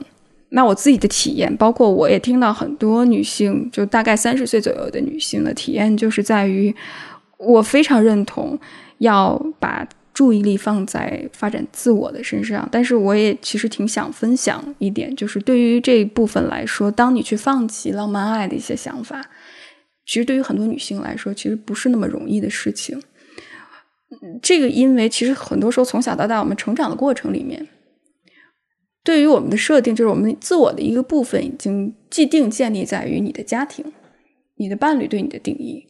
而自我的这个部分其实完全没有被夯实。没有真正的发展，就是我可能很多女性，我现在有的时候当回想到之前的我，或者是有的时候我甚至潜意识里面还有一种不安全感，这种不安全感就是来自于我自己独立生活是不行的。我需要有一个伴侣，我需要我的伴侣给我提供一些经济上、物质上，甚至一些社会上的一些认可和变。这这部分，我非常坦诚的说，即使我现在是一个新独立女性，我有在国外长期生活的背景，我在读很多女权主义，我自己也在实践那一部分还在，一直没有离开。所以我会觉着这种自我就回到了自我重建，就是如何当我能够否定这一部分，OK，我要打怪，我要成为一个大 boss 的那样的人，那缺失的这个部分，首先当你否定了，可能我真的没有办法遇到所谓那种浪漫爱的伴侣，那这就是对我来说是一种很丧失的过程，就是我要去为这部分哀伤，就那这部分远离我，可能我再也没有很难遇到这种样的人。我觉得是，嗯，因为首先我们在说浪漫爱的时候，这个、这个我突然扯到一个有点拔的有点高的一个概，就是这个其实是现代性跟后现代性之间的冲突，对吧？就是现代性就是就是意思就是说事情是有一个客观标准的，比如说什么是浪漫，在在曾经经典的这种婚姻模式里面，浪漫是一系列的形式化跟仪式化的东西的，婚钻戒也好。婚礼也好，白色的婚纱也好，教堂里面的互换婚戒，就你看到所有的现在对于婚姻的这种呃形式化、格式化的呈现，其实这都是浪漫的一部分。因为我们看到这些画面，我们就会觉得这是浪漫的。就像比如说，我们看到一个男的跪下给一个女的求婚，我们觉得这应该是浪漫。就是你都不会考虑你自己的体验是什么，你会因为看到这个形式。就是就会自动把它和浪漫联系起来，所以对于这个时代的人来说，浪漫更多的是仪式化跟形式化的一种行为。但是后现代性意味着传统的经典，呃，经典和传统都是要被解构的。对，就是这个形式为什么是浪漫的？嗯，呃，是谁规定了它浪漫？有没有可能它不浪漫？有没有可能换一个形式也是可以浪漫？有没有可能我自己有我的浪漫的形式？嗯，我觉得浪漫的形式和。经典的浪漫的形式不一样的情况下，我认为我的是更浪漫，因为那是属于我自己的体验。我我觉得像你所说这个，呃，我觉得不不一定是说我们要去放弃，或者是呃，就是去去告别那种浪漫爱。我觉得这种爱依然可以有，只是这个爱现在的话语权是到你手上了。就是现在浪不浪漫是我说了算了，而不是说有一个男的给我单膝跪地送上一颗巨大的钻戒，这就是浪漫。嗯，有可能你还是会觉得那个是浪漫的。那那可能是你自己的，只要是你自己的感受就可以。嗯，但是对于有些人来讲，那确实就不一定是浪漫了。对于有些人来讲，可能就不需要婚礼，可能需要的是一个更特别的一个什么事情。像我，我有的时候我可以会跟我们家 C 总讨论，就是我们就说我们的我们婚礼可能要办，但是我们会做很多定制化的，我们按照自己喜好来安排的事情。比如说，一定不会找一个陌生人来当主持人，嗯，就是这是绝对不可能发生的事情。然后，嗯，包括会有很多，嗯嗯，家人之间相互的，就是这种公开的表达情感的机会，因为这是一个很难得的机会。平时大家不说肉麻的话，到了婚礼这个仪式上，因为一般国内婚礼就是都都不怎么说话，或者偶尔说一点官场话，但是我会。就是可能会设计很多我们自己符合自己喜好的这种呃这种模式，所以我我我想表达的意思就是，我觉得浪漫依然是值得寻求的，只是确实现在这个时代啊，可能比较好的选择是不再去试图复制某一种现有的浪漫的模板，因为那样的复制带来的结果是你就会变得很。就像你每次去参，我不知道你有没有在国内参加过，比如说朋友的婚礼什么。有过。我每次参加这些婚礼，我都觉得生不如死的，就是这一切都好假。对，这一切都是形式主义。对。只有极极极少数的婚礼上，可能有一些时刻，人们会有一些很真诚的表达，但大多数时候，你就你看到这一切，人们来了，相互也不认识，也不在乎，大家吃了饭，拿喝了酒，拿上两条中华，然后就走了，就是。就是就是没有没有那种真的情感流动在里面，就还是停留在一个我觉得很过时的一种对于浪漫、对于爱情的这种理解当中。对，所以这个是没错。我觉得这这种批判背后其实是给大家提供一种新的想象。嗯，就是为什么我们一直强调说你要去构建你自己的想法、你自己的观念，重建嘛，打破了再重建。如果说你打破原生家庭是为了重建你自己的家庭的话，那你打破对于以往的婚恋的传统理解，也是为了创造你自己喜欢的那种爱和亲密关系。没错，没错。我觉得现在所说浪漫爱已经缺失了，可能之前所谓浪漫的一个定义。首先，我非常认同 Steve 你说到的，就是浪漫爱现在更多的是一种同质化的东西，或者是一种消费主义的一些东西，去走形式。对，而且你不觉得消费主义是特别特别严特别坏的一个影响？特别，因为他就他就喜欢把这些东西形式化，形式化才能有消费嘛。对对，而且大家其实到最后，你就会发现，你结婚不是为了你自己结婚。而是为了别人结婚。对甚至是可能你自己自我的那个部分，你被压抑下去，你没有办法去表达。对，就是你要做一个别人看起来觉得很浪漫的事儿然后你会因为别人感到浪漫而自己感到浪漫。对啊，就是这个很凄惨，就是两个人好像你在一个大舞台上，你演一出戏，而且这出戏还是让别人看着好的戏，你们两个没有真实的互动和交流。我相信有，但是很多时候因为这些形式的东西、条条框框的东西，会压抑人很多的情绪。你不觉得这是现在社交媒体其实没错，整个在做的就是这件事儿吗？就是我我拍这个照片，我吃这个东西，为什么呢？因为我知道大家看了会觉得很炫酷，虽然我自己觉得啊好无聊，但是因为我知道别人会觉得很炫酷，会跟我点赞，所以我就会觉得这事儿本身，以至于到了后来你就分不清了。比如说你去一个网红店，其实这店的吃的很烂，服务很差，但是你会因为带着一种别人点赞的那种。想象跟预期，对。你看到这个这个实际上很烂的地方，你反而就觉得它是很好的，你反而就对它趋之若鹜，就好像是别人的反应，慢慢的开始已经替代我们自己的反应了。没错，我觉得这就是一种非常，我我我觉得这是一种非常自我迷失或者自恋的一种情节，就是在于我我我觉着很多时候大家说那自恋是不是太自私太自我？我觉得反倒是自我的迷失，因为没有自我，所以你需要大量的别人的认可和关注，所以对方是个什么样的人其实不重要，重要的是。他们对于我的评价，我觉得是一个良性的循环，更多的是你这么去做，为了是满足你自己，因为前提是你自己是一个很独立、很自我的人。那我和对方的边界是非常清晰的。那这就因为边界清晰，所以即使对方哪天说我两句或者骂我两句，也不会攻击到我自身的价值，我不会因此就要去摧毁一个人，或者是毁灭一个人。其实我觉得自恋很重要的一个前提，是因为他还是像我们上次聊的边界感不清。就是你和我分不开，对，所以我会我不知道 Steve 你有没有观察到一个现象，就是特别是在现在是就是约会软件上，其实大家是非常同质化的一个现象，就是每个人大概的他的照片、他的喜好，对然后他的模式是非常模板化的，所以其实。呃，这么说可能会被骂，但是我还是想说一下，就是 其实你感觉你约会不同的人，你会发现其实大家都差不了多少，而且很无聊。我会觉得真正浪漫的一个前提是打破这些模式，就真的是有反叛性和叛逆性。所以大家现在呃，我觉得无论是你选择进入婚姻也好，这个婚姻本身是你自己可以定义的，就像你和 C 总之间的关系。包括我觉着还有很多非常有意思的，我看到的，因为我和性少数群体可能联系的比较多，我看到他们组建的家庭模式，无论是多元家庭，甚至是还有比如说两个，我看到前两天看到一个两个，呃单一个单亲妈妈和她的好朋友一个女性，他们两个结婚是在美国，呃。其实他们两个并没有任何的所谓的性关系，或者是所谓的就 romantic relationship 的关系，它更多的是一种，因为两个人能够共同抚养这个孩子，所以我们两个决定走入到婚姻，但这个婚姻只是服务于我们两个人的形式，对，只是为了报税方便，报税方便，然后有一些福利什么的，对对对对，所以我会觉着，如果我们能够把自己的主体性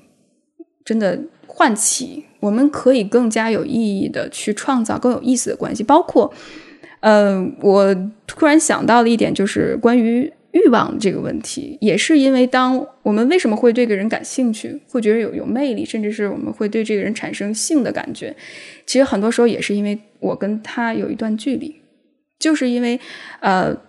这个人当他是一个他者的时候，是一个陌生人的时候，我会感觉他非常的神秘，非常有魅力。可能他是在做自己的工作，也或者是他在做自己感兴趣的事情。当我跟你分开的时候，那一刻，当你不再是我的工具，当我能够放弃自己去观察你，去跳脱出自己的这个世界去看你的时候，这是最性感、最有魅力的时刻。所以说，这个回到社交软件上，我觉得 最好的策略就是不要做一个太容易被人看穿的人。就是比如说你在，不管你是这个开着跑车也好，是到处旅游也好，是在炫自己的，我不知道，就是你大家常经常炫那些东西。当你在做这些常见的这种千篇一律的炫耀跟展示的时候，一方面会觉得啊好像很厉害，但另一方面你其实立刻就变成一个很容易被看透的人，就是哦，所以你就是 you're one of those people，就是哦你是这一类的，我知道你是，我知道你这一类的人是什么样的，就其实立刻就不好玩了。对，而而且我还要补充一点，就是我之前看阿兰·德波顿他做了一个关于浪漫爱的一个演讲，特别有意思。他就说：“他说那些真的开跑车或者是住大别墅，然后动不动中年危机就找一个更年轻的伴侣。当然，no offense，如果大家觉得这是一个非常好的事情，你们可以这么做。如果听众里面有这样的人的话，我非常尊重大家的选择。但是，但是这是他说的，不是我说的。虽然我很认同他说的，他就说这些人其实内心都是非常脆弱的，非常自卑的。就是求求你看看我，我是一个很孤独、很需要别人关注的人。没错，我我觉得可能不是所有，但是绝大多数应该都是这样子。因为他真的找不到更好的方式去用这种很，关键是你你你用这种方式吸引来的目光，也许又并不是你想要的那种目光，因为他是那种带着羡慕的眼光在看你的人。但是什么人会带着羡慕的眼光在看你的人呢？就是今天我们在网上看有个帖子，就说那种哦，这个不是说错，这是这个之前 C 总给我讲，他就是为什么你知道为什么奢侈品的那个广告需要打在呃，比如说像地铁里，或者是像。呃，小区电梯里，或者就是他人群，他会曝光到一些压根就买不起他的人那儿，为什么呢？没必要啊！你其实打给有钱人看就好了。他就是因为你要让那些买不起的人要认识这个品牌，这样那些买得起的人买了之后，才会被其他人给仰慕，才会觉得哇，你这个牌子好贵，好怎么样？Anyway，就是其实就这样一个很很愚蠢的游戏。所以我的点就是说。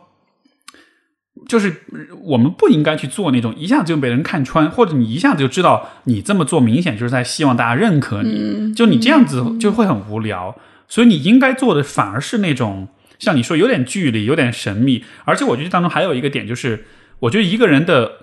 原创性，嗯，他的 originality，就不管是任何形式的原创性，嗯，我觉得都是非常非常重要的。你像为什么，比如说这个我们会。觉得一个如果一个女生她会很会跳舞的话，她会她你会觉得她很性感，嗯，不是说这个舞，但是这个比如说你跳爵士啊什么，你可能会跳的很性感，但是还有一方面就是你在跳舞的时候，你的原创性是充分表达出来的，尤其是跳即兴的时候，就是你是由你自己的部分呈现出来，这个部分你没法被归类在任何一个标签下面，你没法说哦你是这种类，你没法归类，因为它就是完全独特的，所以我们才会为这种就真正让我们。怎么说呢？Turn on 的，让我们有有有兴趣的，我觉得反而是一个很足够独特，让你足够有兴趣的人。至于说是，而不是说是一个在一个比较的游戏当中，好像是一胜过百分之九十九用户的那种人。没错，它就是一种未知感。就是一种位置，就是你感觉总是有那么一部分你不知道，你想去了解，你想去从自己的这个小世界里面走出来，去探索它。我觉得这是即兴，呃，带给我很重要的一个部分。我最近也是在去看一些即兴戏剧，然后也自己去体验了一些即兴的表演，我就会发现，在那一刻我会体验到什么叫无限性，就是你总不知道下一秒发生什么，但你总有期待下一刻会是什么。那你在这种期待和不确定性当中，你就在创造和做一些表达。没错，我会觉得这是太美好的一件事情，而是而但是很遗憾，就是在我们现在这个社会，我们不得不承认，现在大家的安全感是很低的。无论是疫情也好，或者是一些这种时代的变化，还有一些人生的一些变化，其实都会加重人的不安全感。当你不安全的时候，你很难去。面对和迎接这种未知性，没错，是的，而且而且就是当你再去参与到一个所有人都在玩的游戏当中的时候，这真的是一个很短视的做法，它只会让你暂时感到安全，感到有归属感，跟大家都差不多。但长远来说，你会变得越发的无聊。没错，就是这是创造和和原创性，这应该是这个世界上最不无聊的东西。但你一旦把这个东西放下的话。你一旦变成一个很容易被人猜透的人，我觉得这整个事儿就不好玩了。我自己的人生当中，就是有这么一个，其实一开始是一个有点无意识的一种选择，但是我慢慢的就这两年越来越，就是这几年越来越发现，这这其实是很有，就是是我很认可一种方式，就是我就是会很讨厌做那种容易被人猜透的人，所以说我会做一些看上去非常。就是不搭盖儿的事情，嗯，比如说，比如说我的职业是心理咨询师，这其实我在选这个职业的时候，我心里面其实是有这样一种感觉的，我要做一个你们都不、你们都没听说过的事儿。在当年啊，就零几年的时候，我就会觉得为什么呢？就其实就因为它很酷，就是因为这件事儿很很独特，当然确实又是发自内心喜欢的。然后做了这件事儿之后，我又开始说不行，我又不能做一个是那种走到大街上，别人一看就知道你是干这行的人，所以我又开始去做其他的事情，比如说，OK，我要去练八柔，我要去练泰拳，嗯，因为没有咨询师会去练格斗术，但是我就要练，而且我要骑着大哈雷，我要变成一个很直男的、很狂野的、很 很很美式硬汉那种形象，对吧？就是就是就是你是游走在不同的。标签跟刻板印象之间的，你能把每一个部分都玩得很转，而且你能在身上同时兼容不同的风格在里面。嗯，然后，但是这这样子的话，反而我都不说别人怎么看，我自己看我自己，我都会更喜欢自己一点，因为你就你就是知道说，今天你是这样，明天你是那样，后天又会是另外一个样子，你会知道你未来人生是有很多可能性，你永远不可能被捆绑在某一个单一的道路上。嗯，这种。灵活性这种自由度带来的那种对于生活的期待跟热情，我觉得这是非常强的。我觉得这会比你你坐拥千万上亿资产，会是一件更有幸福感的事情。我非常认同这一点。我昨天晚上还做了一个 Open Day 的分享，我们社区里面有一个分享的一个小小的一个时间，我们就聊的是如何去创造自己的职业。嗯，我们我觉着主流对于现在职业规划有一点点赶不上时代。我觉得就像你说的，Steve，就是我们之之前的那些职业规划，都是把一个人放在一个框框里面，或者是把一个人放在一个流程上。就是无论是一个公司的晋升的速度也好，或者是你的职业选择也好，都是基于整个市场或者是整个大的环境既有的这些选项里面你去选择。对，而且把或者是你去发展。但是呢，我觉着之所以大家觉着这个是东西越来越。不不受用的是，因为一个人是无限的，而且每个人都不一样。我们所有的人，就像我们到高考似的，我们千军万马过独木桥。那你跟上千上万甚至上亿的人去去奔跑，你肯定是一种非常一种非常没有安全感，或者是非常焦虑的一个状态。但是如果你创造自己的赛道，你去把生生命当中你的爱好也好，或者是你的擅长的东西也好，你去结合起来，你去创造你的工作，让你自己的需要去开始发展自己的职业。那这一刻，你的赛道上就你一个人，那你需要只是跟自己竞争。没错，对我非常认。你刚才说那个，你刚才说那个，就是就是这个现在的规划是落后于时代的。我觉得，我觉得一个更现实的说法应该是说，其实。主流的主流一直都是落后于现实的，只是只是只是对于大多数人来说，需要花很多时间才能意识到这一点。没错。对，而且其实早就落后了，已经就落后了。对，但是确实主流会给大家一种安全感，而且我觉得特别是在咱们集体主义华人的文化或者是东亚的文化，大家很害怕变得不同，就中国人太害怕跟别人不一样了，然后会把自己的价值建立在我爸我妈怎么看我，甚至我们家邻居，我们家邻居，呃亲戚怎么看我，就各种一二三四五。这个就有点像是，比如说炒股遇到大牛市，然后当你隔壁的老太太也也开始跟你说股票的时候，你就知道这个时候你赶快得。跑了，对，因为当所有人都认同的时候，这时候就这时候危机就要来了。所以，当你今天去按照别人的一些观念跟期待做你生活选择，其实就是这样的。你其实就是在一个股市高点的时候，当隔壁老太太开始跟你说股票，哦，是吗？股票赚钱好，我去买。对对，太这样太可怕，而且你就会发现，所有的你跟所有的人去竞争，这个池子就像煮饺子似的，你根本就爬不出来了。到最后，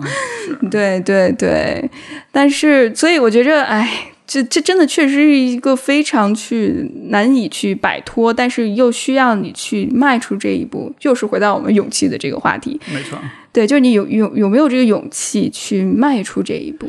其实以前我一直都在想说，也许呃，但是这一方面是跟勇气有关系，另一方面我在想，这或许也是跟就是呃。这种怎么说呢？模范或者示范或者是一些先例会有关系。因为比如说，当我在，因为我的工作也是我自己创造的，但是说实话，在我在创造我自己工作的时候，我确实前面看不到前人，就真的是不存在。但是如果有。一两个，哪怕前人的存在，哦，实际上是有。当时我其实是有，就是曾老师的一个朋友叫 Philip，他其实就是以前在企业里面做人力资源，呃，也还来过我们节目，是很早十几期的时候来过的，就是讲同理心的那个老师。然后这个，嗯，他的工作就是这样的，就是他他就后来就从大公司辞职，就变成一个自由职业的这个 HR 的这个 trainer，就是呃人力资源方面的这种培训师跟这种讲师。然后就他一年就工作可能三四个月，剩下时间都在玩儿。然后当时，因为那大概是可能零八零零九年左右，就那个时候，看到这样的工作形态，让我觉得哇哦！因为那时候互联网刚刚起来，那个时候大家都是去大厂啊，你知道，就是那个想象其实还还是整个大的行业发展还是在往上的过程中，人们都还是向往着大的精英的最头部的公司这样的一个状况。但是那个时候他是那样一条路，然后我看到了这个的示范之后，我就觉得哦，这条路是它至少是存在的，它不一定很容易，但它至少存在。就是我觉得对于人们来说。知道一个事情有可能做到，我觉得这还蛮重要的，而且这对于人的勇气还蛮有帮助的。嗯，我非常认同，包括我自己也是非常受 Steve 的启发，真的就非常感谢你，你能够有勇气跨出这一步。你不知道你影响了多少人，包括我在内。因为，嗯，你说没有，我我我说希望没有太多人是失败了，要败，因为你这么说的话，有些人失败回来说，哎，你看都是你害的。对，大家都要怪 Steve，不要看我。嗯，我觉着其实都是有挑战吧，但是我会觉着，即使当你迈出一步，即使可能你没有所谓那么成功，但我觉得成功也是一个我们值得去批判或者重新反思，什么是成功，什么是好。但我会觉得，只要你勇敢迈出这一步，就是一种成长。我大家都会就比如说，因为也有些小伙伴问我，就是你你是怎么去勇敢迈出这一步什么的？呃，我会说，我说我其实不能。我是刚刚开始，但是我觉着让我觉着很受启发的一点，就是我意识到，其实很多时候我们在大厂里面工作，很多那这种光环并不是我们自己本身做的多好，而是平台赋予我们的。而且在大厂大厂工作的话，很多时候你就是扮演一个很螺丝钉的工作。当然，我我觉得就是有点泛泛说。当然，有很多小伙伴在大厂里面有学习到很多很多不同的部分，但是我听到大部分人也都是在说说，其实还是扮演一个螺丝钉的角色。那当平台。有一些变化的时候，当一些内部的一些调整的时候，很多时候很多人就傻眼了。我最近在关注三十五岁女、三十五加女性的一个重重新再就业的一个问题，或者是呃职业生涯重新设计的一个问题，就是在于我发现，无论你说的是性别天花板啊，或者是这种性别歧视，其实对于很多女性来说，都是一个非常。不公平的一个职业发展，特别是对于一些可能太熟悉在一个稳固的平台里面不断往上晋升的一个呃这种职业发展的规划的话，当比如说你的公司上级换了之后，如果这个上级是一个非常糟糕的一个老板，或者是他会对有些有意见，那你除了离职之外，可能没有其他的发展。所以在这一刻，我该怎么办？那我会觉着，如果你从一开始就有这种。无论你是一个自由职业者的思维也好，或者是一个创业者的思维，你去创造你的工作，你去重新创造你的职业发展路径的话，可能我会觉着，当你到了有一定年龄，当面临危机的时候，你不会这么太慌乱。没错，对，我觉得这个还是就是怎么说呢，就是后现代性的嗯一个问题吧。对，就是就是曾经大厂大公司。呃，确实是很稳定的，也确实能够给你提供一个很明确的一个路径。就像比如说很多日企，传统的日企都是这样的，你资历越老，对你的这个收入待遇也越好，这样子的，就人们不会担心安全的问题，不会担心有一天被裁员啊、失业啊。但是今天，我觉得今天的很多企业，我觉得对于年轻人的使用，就像就像口香糖一样，把你嚼嚼到没味儿就把你吐掉，就就是很简单，就你超过三十五岁，你的你的知识也落后了。你的体力也跟不上了，然后你对于薪资的要求又高，你又不像小朋友那样子那么拼，我我干嘛要留你？我当然就会把你会会把你吐掉。但是就是当这件事情发生的时候，你是没有准备的，因为你之前是把所有的鸡蛋放在同一个筐里面，你会你把所有的技能点都都点到 同一个地方了，嗯，哎，所以我觉得倒不一定说是每一个人都一定要。啊，就自由职业啊，就是什么的，因为有些我确实觉得有一些行业呢，也是需要在一个行业里面，你才能实现。像我伴侣的他的这个行业，就真的是是一个团队工作的行业，他不可能 freelance，那不可能。但是与此同时，就是你你也得看到说，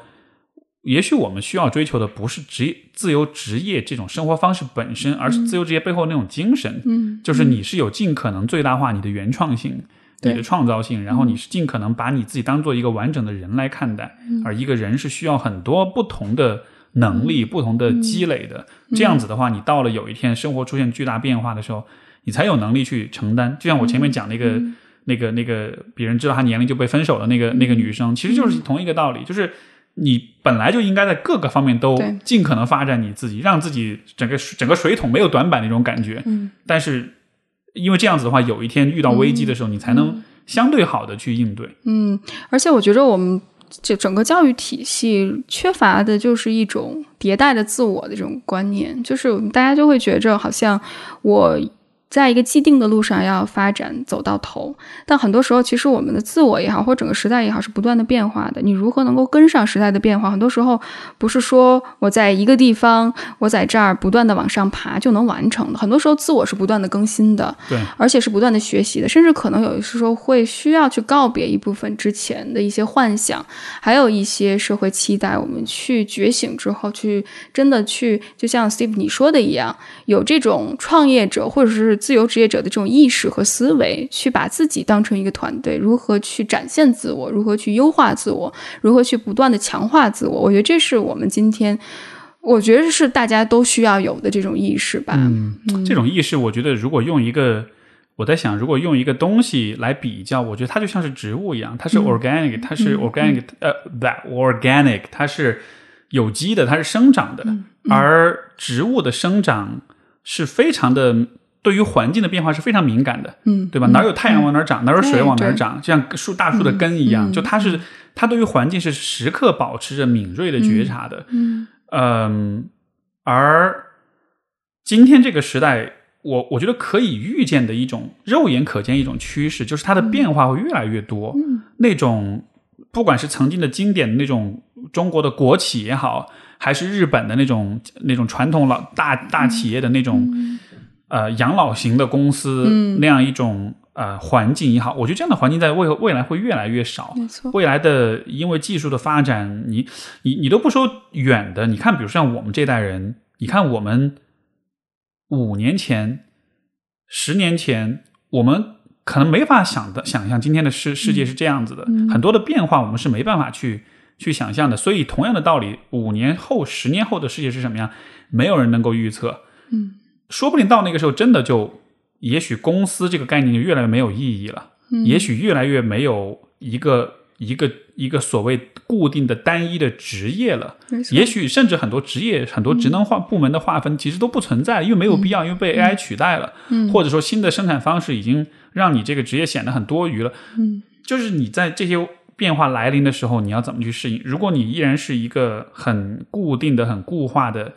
抱着某一个。长辈告诉你的真理，在生活的话，你你就没有办法像植物一样，就是很敏锐的捕捉到环境里面的信息，然后去调整、去适应。所以我觉得，就是呃，今天的这个呃，你看，我们最近不是说到躺平的问题，就今天的年轻人开始在探索一些不同的生活方式，像躺平也好，佛系青年也好，嗯。我觉得这样的尝试，它背后的意义就是在于，这其实是在探索一种不同的可能性。对，有没有可能我把那个经典的、传统的、大家早已达成共识的那个标准，先暂时扔掉？嗯，就是我不一定说扔掉之后，我一定可以得到更好的结果，但是我能先把这件事儿先扔掉，我把这个传统先打碎，我碎了之后，我才有那个自由度。然后在这个自由度之上，我开始去讨探索，也许是属于我自己的原创性跟可能性。所以从这个意义上来说，我觉得也可以啊，也不挺好的吗？嗯，你不打碎原来那个很安全又很诱人的那个东西，你怎么能看到对吧？你所面临的现实是什么样的？嗯嗯，我我特别想补充两点，我非常认同这个部分。所以我会觉着，基于刚才 Steve 你说的非常精彩的部分，基于这部分之后，我我觉着我自己预计哈，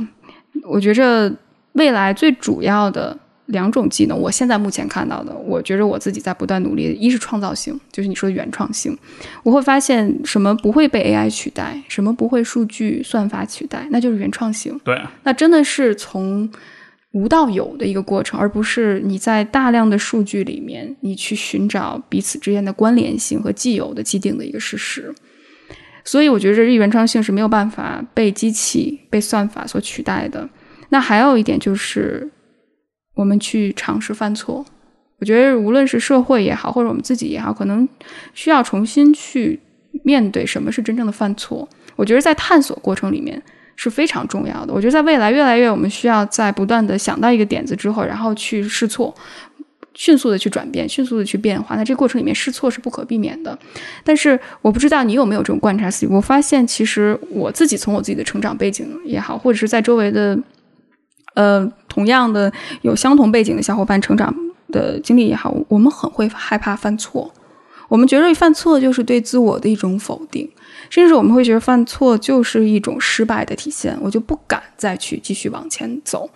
但是我越来越发现，可能也是因为自己没有后路了，一直在做这件事情，我就会发现，反倒错误其实是帮助你更好的去了解自己，或者是去寻找到那个相对来讲更正确的那个方向的必经之路。所以，我觉着未来你的抗压性或者你的韧性越强，其实你的适应能力。就会越强。嗯，你说这个犯错，我觉得会有这样的，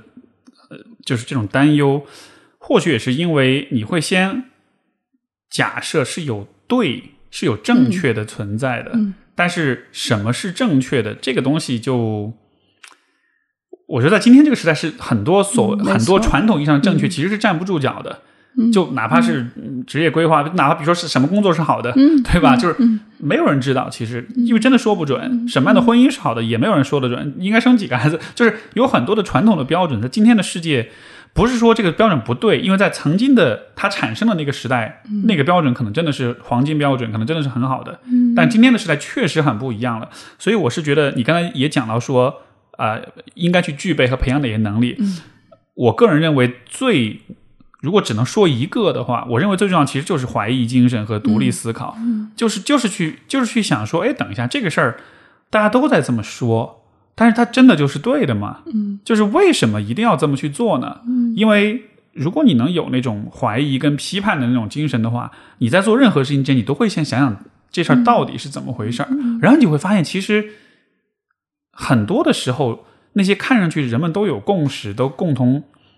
呃，认可的一些标准，甚至一些很习以为常的常识性的标准，你会觉得，你会发现其实很蠢，嗯，或者说其实已经过时，其实其实是在今天的时代来看。是一种相对效率更低的一种方式，没错。就比比如说，我们又回到讲关于婚姻的问题。就当人们在谈论说啊，女性要三十岁之前结婚，三十二岁之前生小孩，怎么怎么着，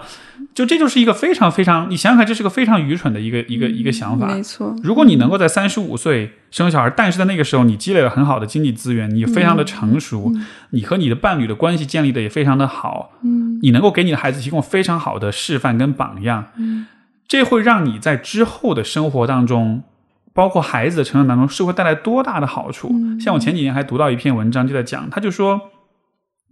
呃，就一个研究，他就在说这个小孩子的，呃呃，因为是日本的一个研究，他跟踪了可能是啊一百多个小孩子从生下来开始的，呃，整个的发展历程，各个，然后就去看他们最终的这个学业上的表现，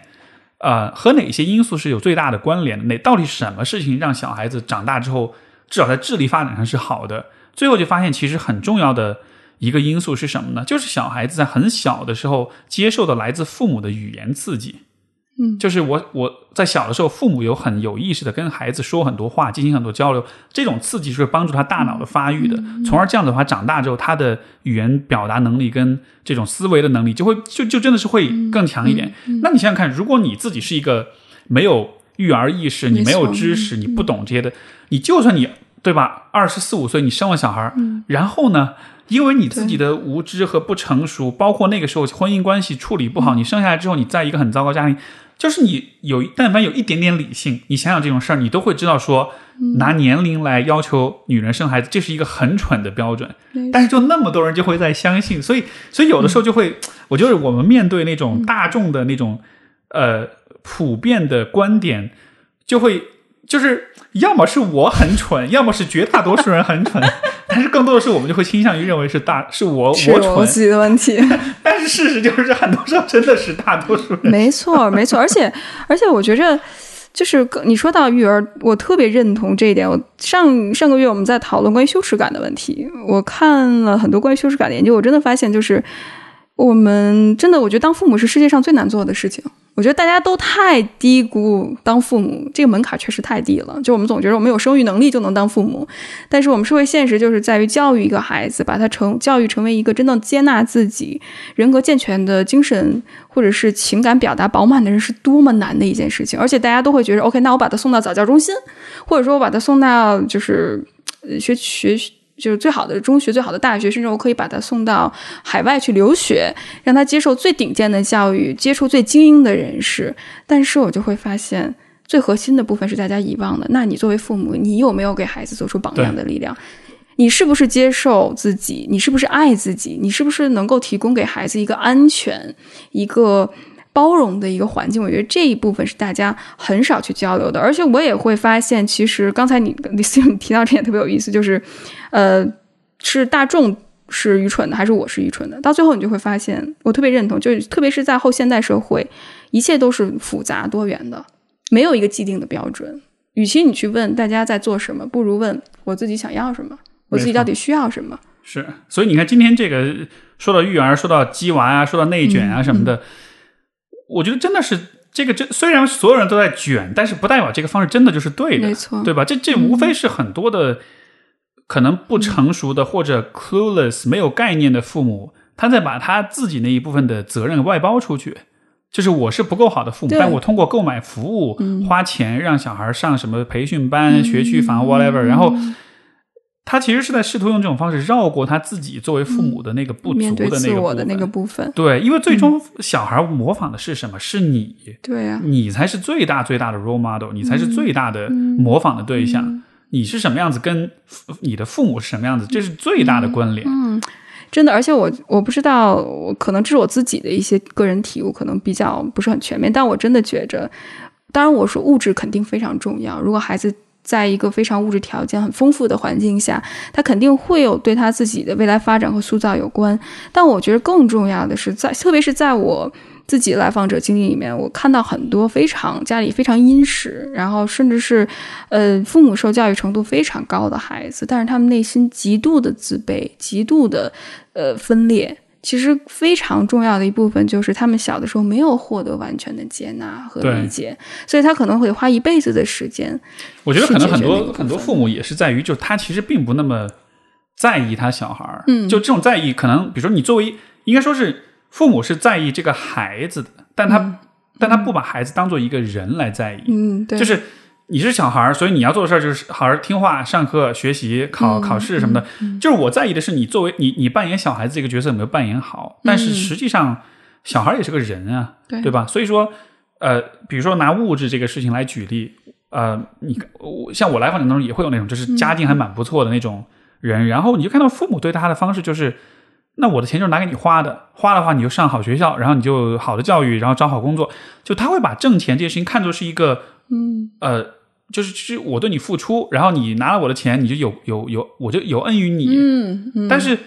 因为我在想，我看到这些状况，我也会想，以后我要给孩子传递什么样的一种金钱的观念？我更愿意传递的观念是，这个世界上就是存在这么一个叫做金钱的游戏。嗯，这个游戏，你你你银行里的存款的数量，其实就是你最终游戏的得分。嗯，每一个人都要玩这游戏，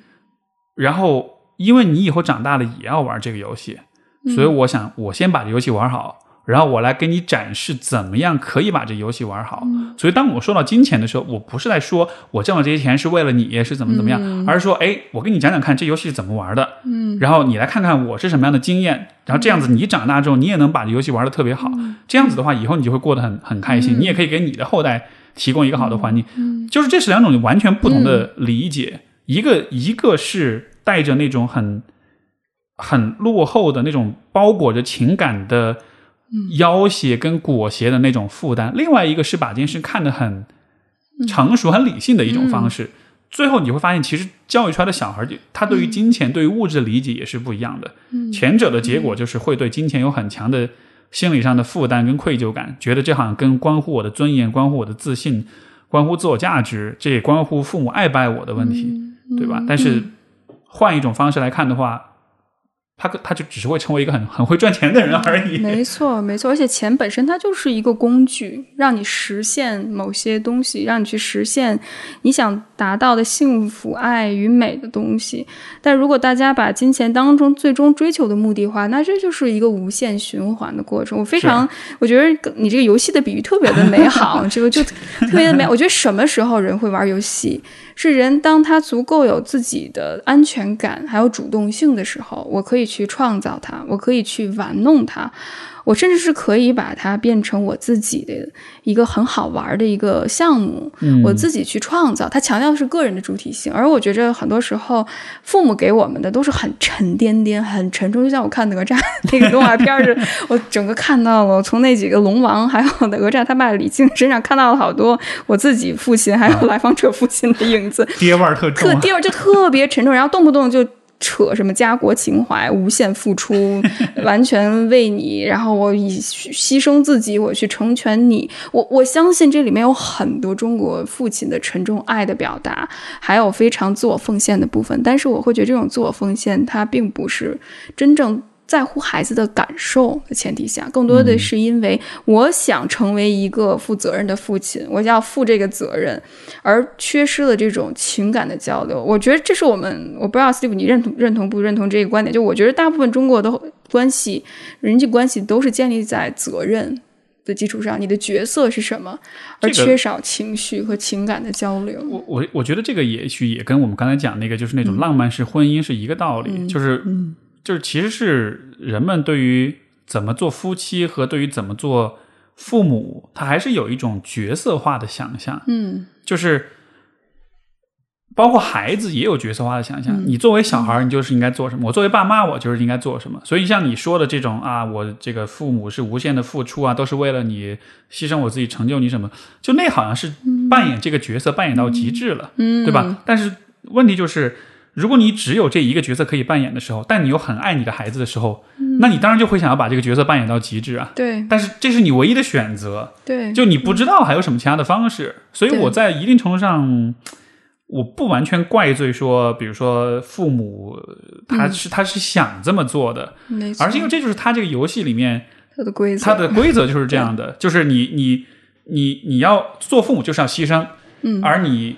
你你只能选择你牺牲大还是还是小，那牺牲到最大的程度，那也就意味着也许就是最大的爱了。虽然从孩子角度压根就不觉得你有给他最大的爱，但是从父母角度，他觉得哎，好像我做了这件事儿，就好像是一个男的买了最大他能买得起的最大的钻戒来求婚，好像这就是最浪漫的事情。但对于你来说，你买个钻戒，对吧？你你不如对我好一点，你不如尊重我一点，就是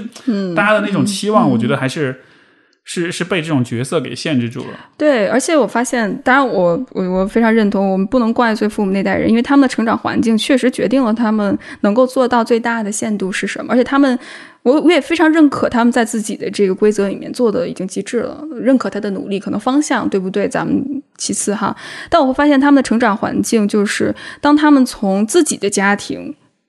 出来之后，马上上学，上学完了之后，马上进入到另外的一个家庭，就是成。去组成他们的自己的家庭，然后成为父母，然后再成为可能其他的角色、职业上的角色。他们从来没有真正有一段时间自己独立的生活，他们没有这种独立意识的形成的体验，就都是从一个角色转化到另外一个角色。对，那我觉着我们这代人虽然可能大家说很内卷，或者是。阶级很固化，有很少的可能跟父母那代相比，我们的很面临很严峻的挑战。但是我们觉得我们这代人有很不一样的一个机会，就是我们能够体验什么是成为自己的感受。没错，没错。对，而且上一代人有一个经验，我觉得现在很多年轻人是不了解的，就是就是单位。嗯，就就实际上上一代人在单位中的那种生活是现在没有的一个。嗯，呃，比如说你是在工厂里也好，你是在一个。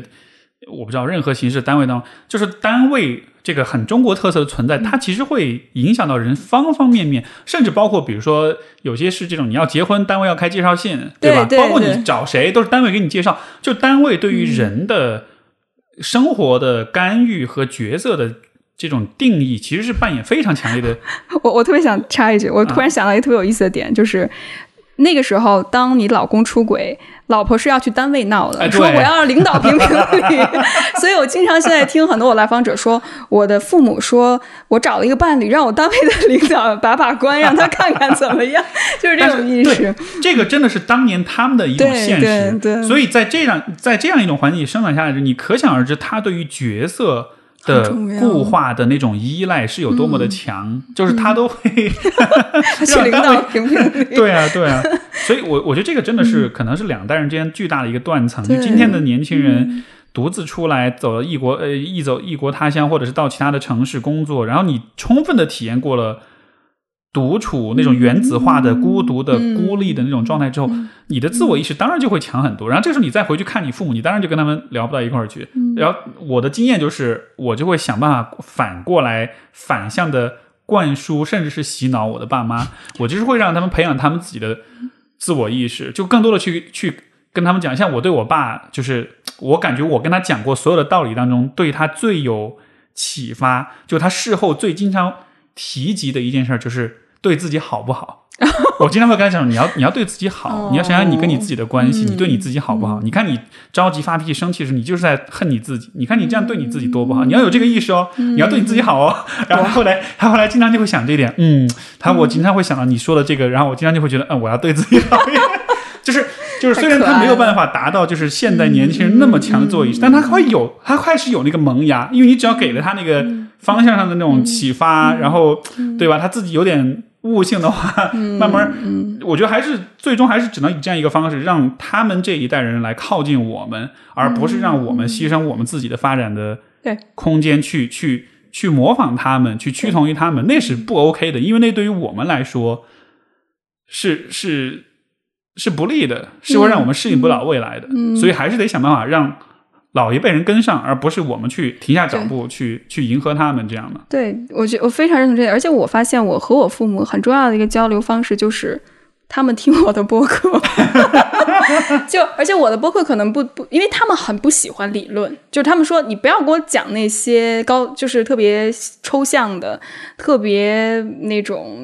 形而上的东西，非常不接地气儿。他们是不接受理论的，你给他扔丢个一本福柯，或者是丢不丢过去一本德里达，他们是觉得就是说你们这些东西是什么东西，但是他们愿意接受的是故事。嗯嗯，比如说我特别是，当然那些特别极端的故事，我我我我会把我父母屏蔽哈。这个就是聊一些非常那个挑战他们的接受程度。但是如果你去。我我之前邀请过一个西班牙朋友，他是一个西班牙人，然后他在北京生活了大概有十几年，中文说的非常流利。然后他去讲自己的经历的时候，他作为一个独立的女性，他他们父母那一辈儿其实有点，他们那代人他是大概八零八零年代的，他的经历其实有点像我们现在九零年代的或者八零年代人经历似的。他们他们和父母之间也有特别特别强深的隔阂，因为父母是很传统的，比如说有天主教的背景，对，然后那时候。他的妈妈非常依赖他的爸爸，但是他作为一个女女性，一个女儿，她选择不婚，和男朋友一直同居，但不结婚。这对于她妈妈来说也是一个挺难接受的现实。所以她在讲述怎么和父母交流。她自己作为一个西班牙人，看中国，包括去和把中国的经验和中西班牙人的经验比较，甚至她自己再去叙述未来怎么对自己的人生有一个计划和安排的时候，当我妈听了那一集，我妈就说。好像我能够渐渐明白为什么，嗯，你会选择这种非常不一样的生活方式。但你不能说完全能接受，这样一拍脑门子，哎呀，我明白了，你就这样去活出你的精彩。但是我觉得他们慢慢慢慢，当他们听到不同的故事的时候，他们会慢慢有一些些改变。没错，嗯，这个我觉得就像我们最今天一开始所讲的，就是我们也得想办法去理解父母的那个。位置是什么样的？就换位思考他们，但是反过来，我们也可以让他们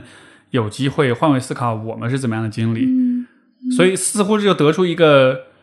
一个一个王婆卖瓜的结论，就是多让多多把你听的播客推荐给你的爸妈，让跟他们至少跟他们共享这样一个精神生活。而其实这个这个事儿，我觉得从长远来说是 make sense，因为这个现在中国这个老龄化也很严重，对吧？然后这个。未来人的寿命也会越来越长。你退休之后，你其实也有很多空闲时间，那你干嘛呢？你做点有意思的事儿呗。而在我能肉眼可见所有的媒体媒介提供的选项当中，我觉得播客算是比较有意思的。一个，又相比于比如头条的文章 什么的，对吧？就这个，这显然是。所以我们这期录得罪了很多人。对，没事随便得罪。对，就是我觉得他他提供的信息的质量，尤其是因为他是很个人化的经验跟见解的分享，是很真实的故事。它不是像电视剧上啊，这个或者是网上编的故事啊，这样是很，所以我觉得是很有助于，比如说上一代人去更多的了解，去跟上这个时代，去了解年轻人的想法。我倒真的发自内心觉得，也许这样的形式是。未来是会对于家人是很有帮助的，以及年轻的听众是很有很值得把就是播客，呃，至少是你经常听的一些播客，我觉得分享给爸妈。如果形成一种传统，就是大家都会听这个同一个节目的话，我不敢说就是你们之间一定就会多么理解彼此，但至少你们有一些共享的精神生活上的一些、一些共同点，对吧？而我们都知道，有共同点是是亲密感最重要的最基本的元素。嗯，而且我会发现，其实有的时候打开话题本身，它就是一个进步。比如说，你分享这个播客，你和父母能够聊一聊，哎，你觉得这部播客怎么看？当聊的时候，你们就创造一种共同的经历，去寻找一种共同点。而且我会觉着，这种分享和创造更有意义的价值，就是在于。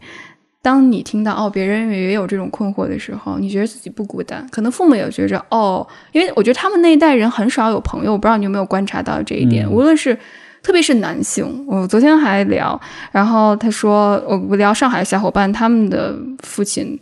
交朋友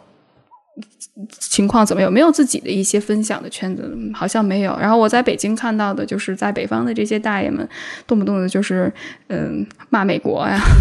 骂中国台湾啊，对不对？所以好像把自己在家里面受到的一些委屈都发泄在其他的一些政治新闻上。但是这不是真正的情感的表达，他们其实很缺少一种共鸣，他们会觉得自己的问题都是家里的事情，甚至可能就是我自己的问题，好像周围人过得都特别好，没有人去谈论。我觉得这种打破羞耻感也非常重要，让大家听到哦，原来可能起码在 Steve 和 Molly 之间，他们的父母，他们和父母之间就有这些矛盾。没错，那我觉着，呃，既然我们俩分享了，那可不可以邀请爸爸妈妈，如果他们愿意的话，能不能分享分享他们的一些感受和经历？他们听完这两个叨逼叨的人，然后说了这么半天，他们的感受是什么？我觉得也可以，大家可以在留言区里面，甚至可以回复，我们可以一起去讨论。很多传统的家长，他还是说，因为他要扮演父亲或者母亲的角色，嗯因为要扮演，就是他为了扮演角色而忽视他自己的需要。对而我们可以很客观的看见的一个事实，就是人是社会性的动物，嗯人一定是需要连接的。对，如果你因为要当爸爸、当妈妈而否认自己的连接跟社交的需求的话，这一定是有问题的。嗯所以无论如何，父母一定是，哪怕他说啊我不需要啊，我 就那不管他有什么样的借口跟理由，他还是需要跟别人有连接。嗯甚至我会觉得说，因为因为这个是很清楚的，就是在心理学的研究当中，精神健康的水平最相关的两个因子，一个是压力水平，另一个就是社会支持。对，所以你你你没有朋友的话。你的心理跟生理健康就是会不好，所以这样情况下不要去否认这一个部分，因为父母特别，你不觉得上一代特别强调牺牲，而牺牲就是、啊就是就是忽略自己的需求嘛？对通过忽略自己的需求来成就别人，就他们很善于做这件事情。嗯在年轻的时候，在那个时代也许有这个必要，但到了今天的时代，当子女不需要你再去牺牲你自己的需求，甚至说你不牺牲自己的需求是更有利于子女的发展的时候，这种时候你是需要调整的，但是可能就没有人去告诉。这个老一辈说：“嗯嗯你现在需要换一个游戏来玩，你不要再玩牺牲的游戏，你要玩自我呵护、自我关怀的游戏。这样子的话，对你、对家人、对后代也才是最好的。就是可能是有人需要来提醒、来提示他们这一点。嗯嗯，我觉着可能，呃，最能够做的，可能很多小伙伴面临着就是，可能 Steve 你经历了很长一段时间跟父亲的磨合，所以他才能够接受你的这些建议，比如说对自己好一点，爱自己一些。那很多小伙伴我遇到的就是可能还在处于这种焦灼的状态，就是希望父母能够认可我，然后。就是通过其实使用父母控制你同样的手段，你去控制父母，就是我获得我需要获得你的认可，然后你也需要获得我的认可，就是互相这种焦灼的状态，battle 的这种状态。但我会觉得，可能我我自己的感受就是，你迈能迈出的最小小一步，就是尝试先去做自己，嗯。嗯，先去把这个脐带先去尝试一点点的去切断，然后你他当这个脐断不脐带不不在了的时候，我觉得父母他会尝试去构建自己的一些部分，但是我觉得当然痛苦是肯定的，我觉得没有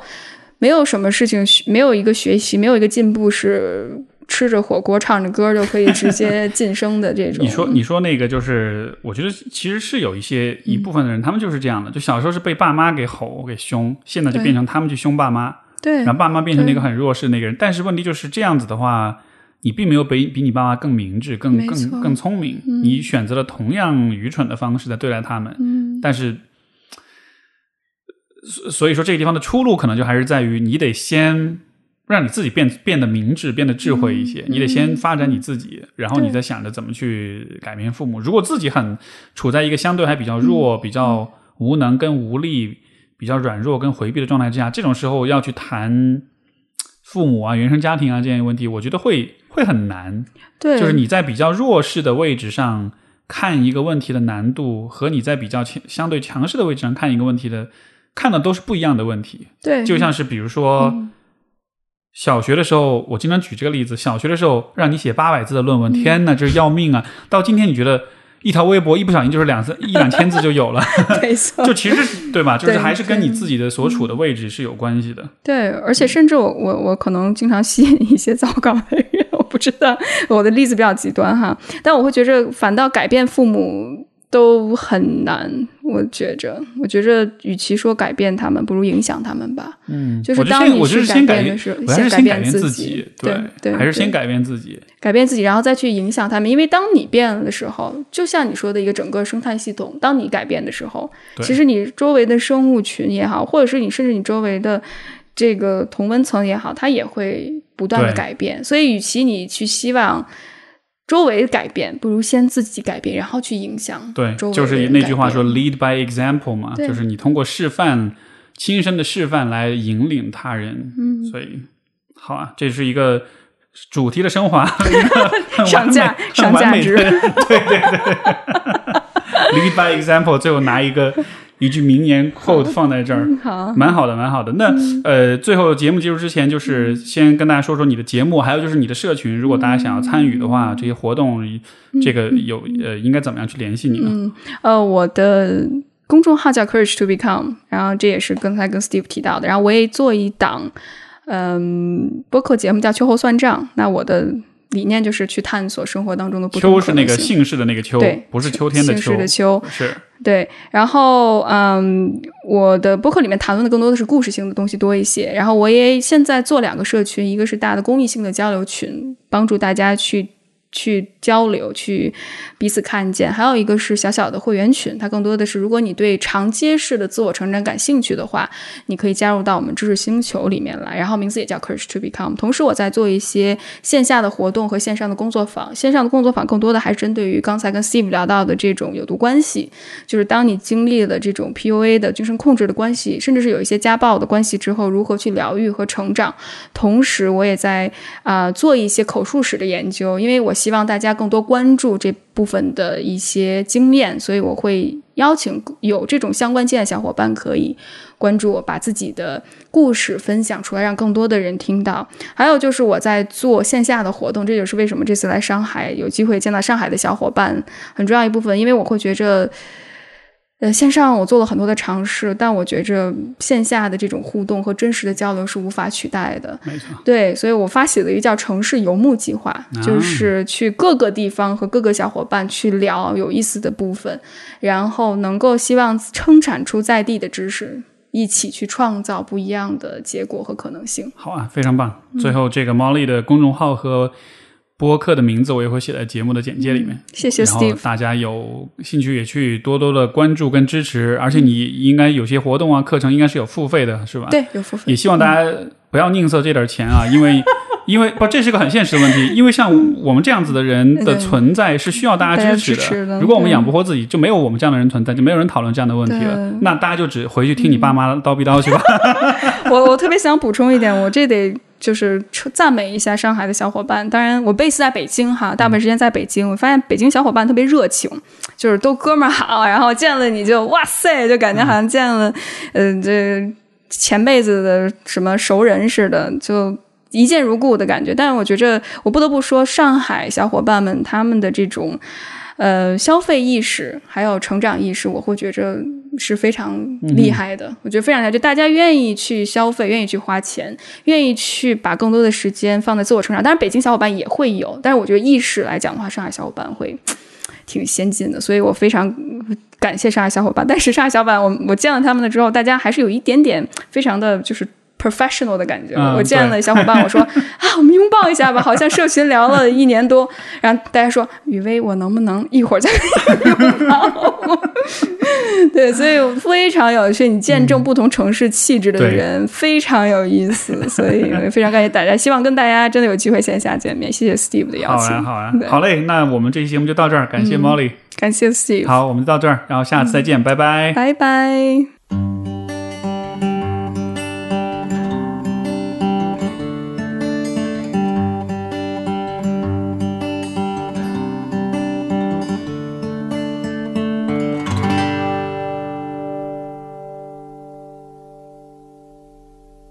我觉得聊的好开心，一开始我还有一点点紧张，但之后就完全没有关系了。对，有点上头的感觉。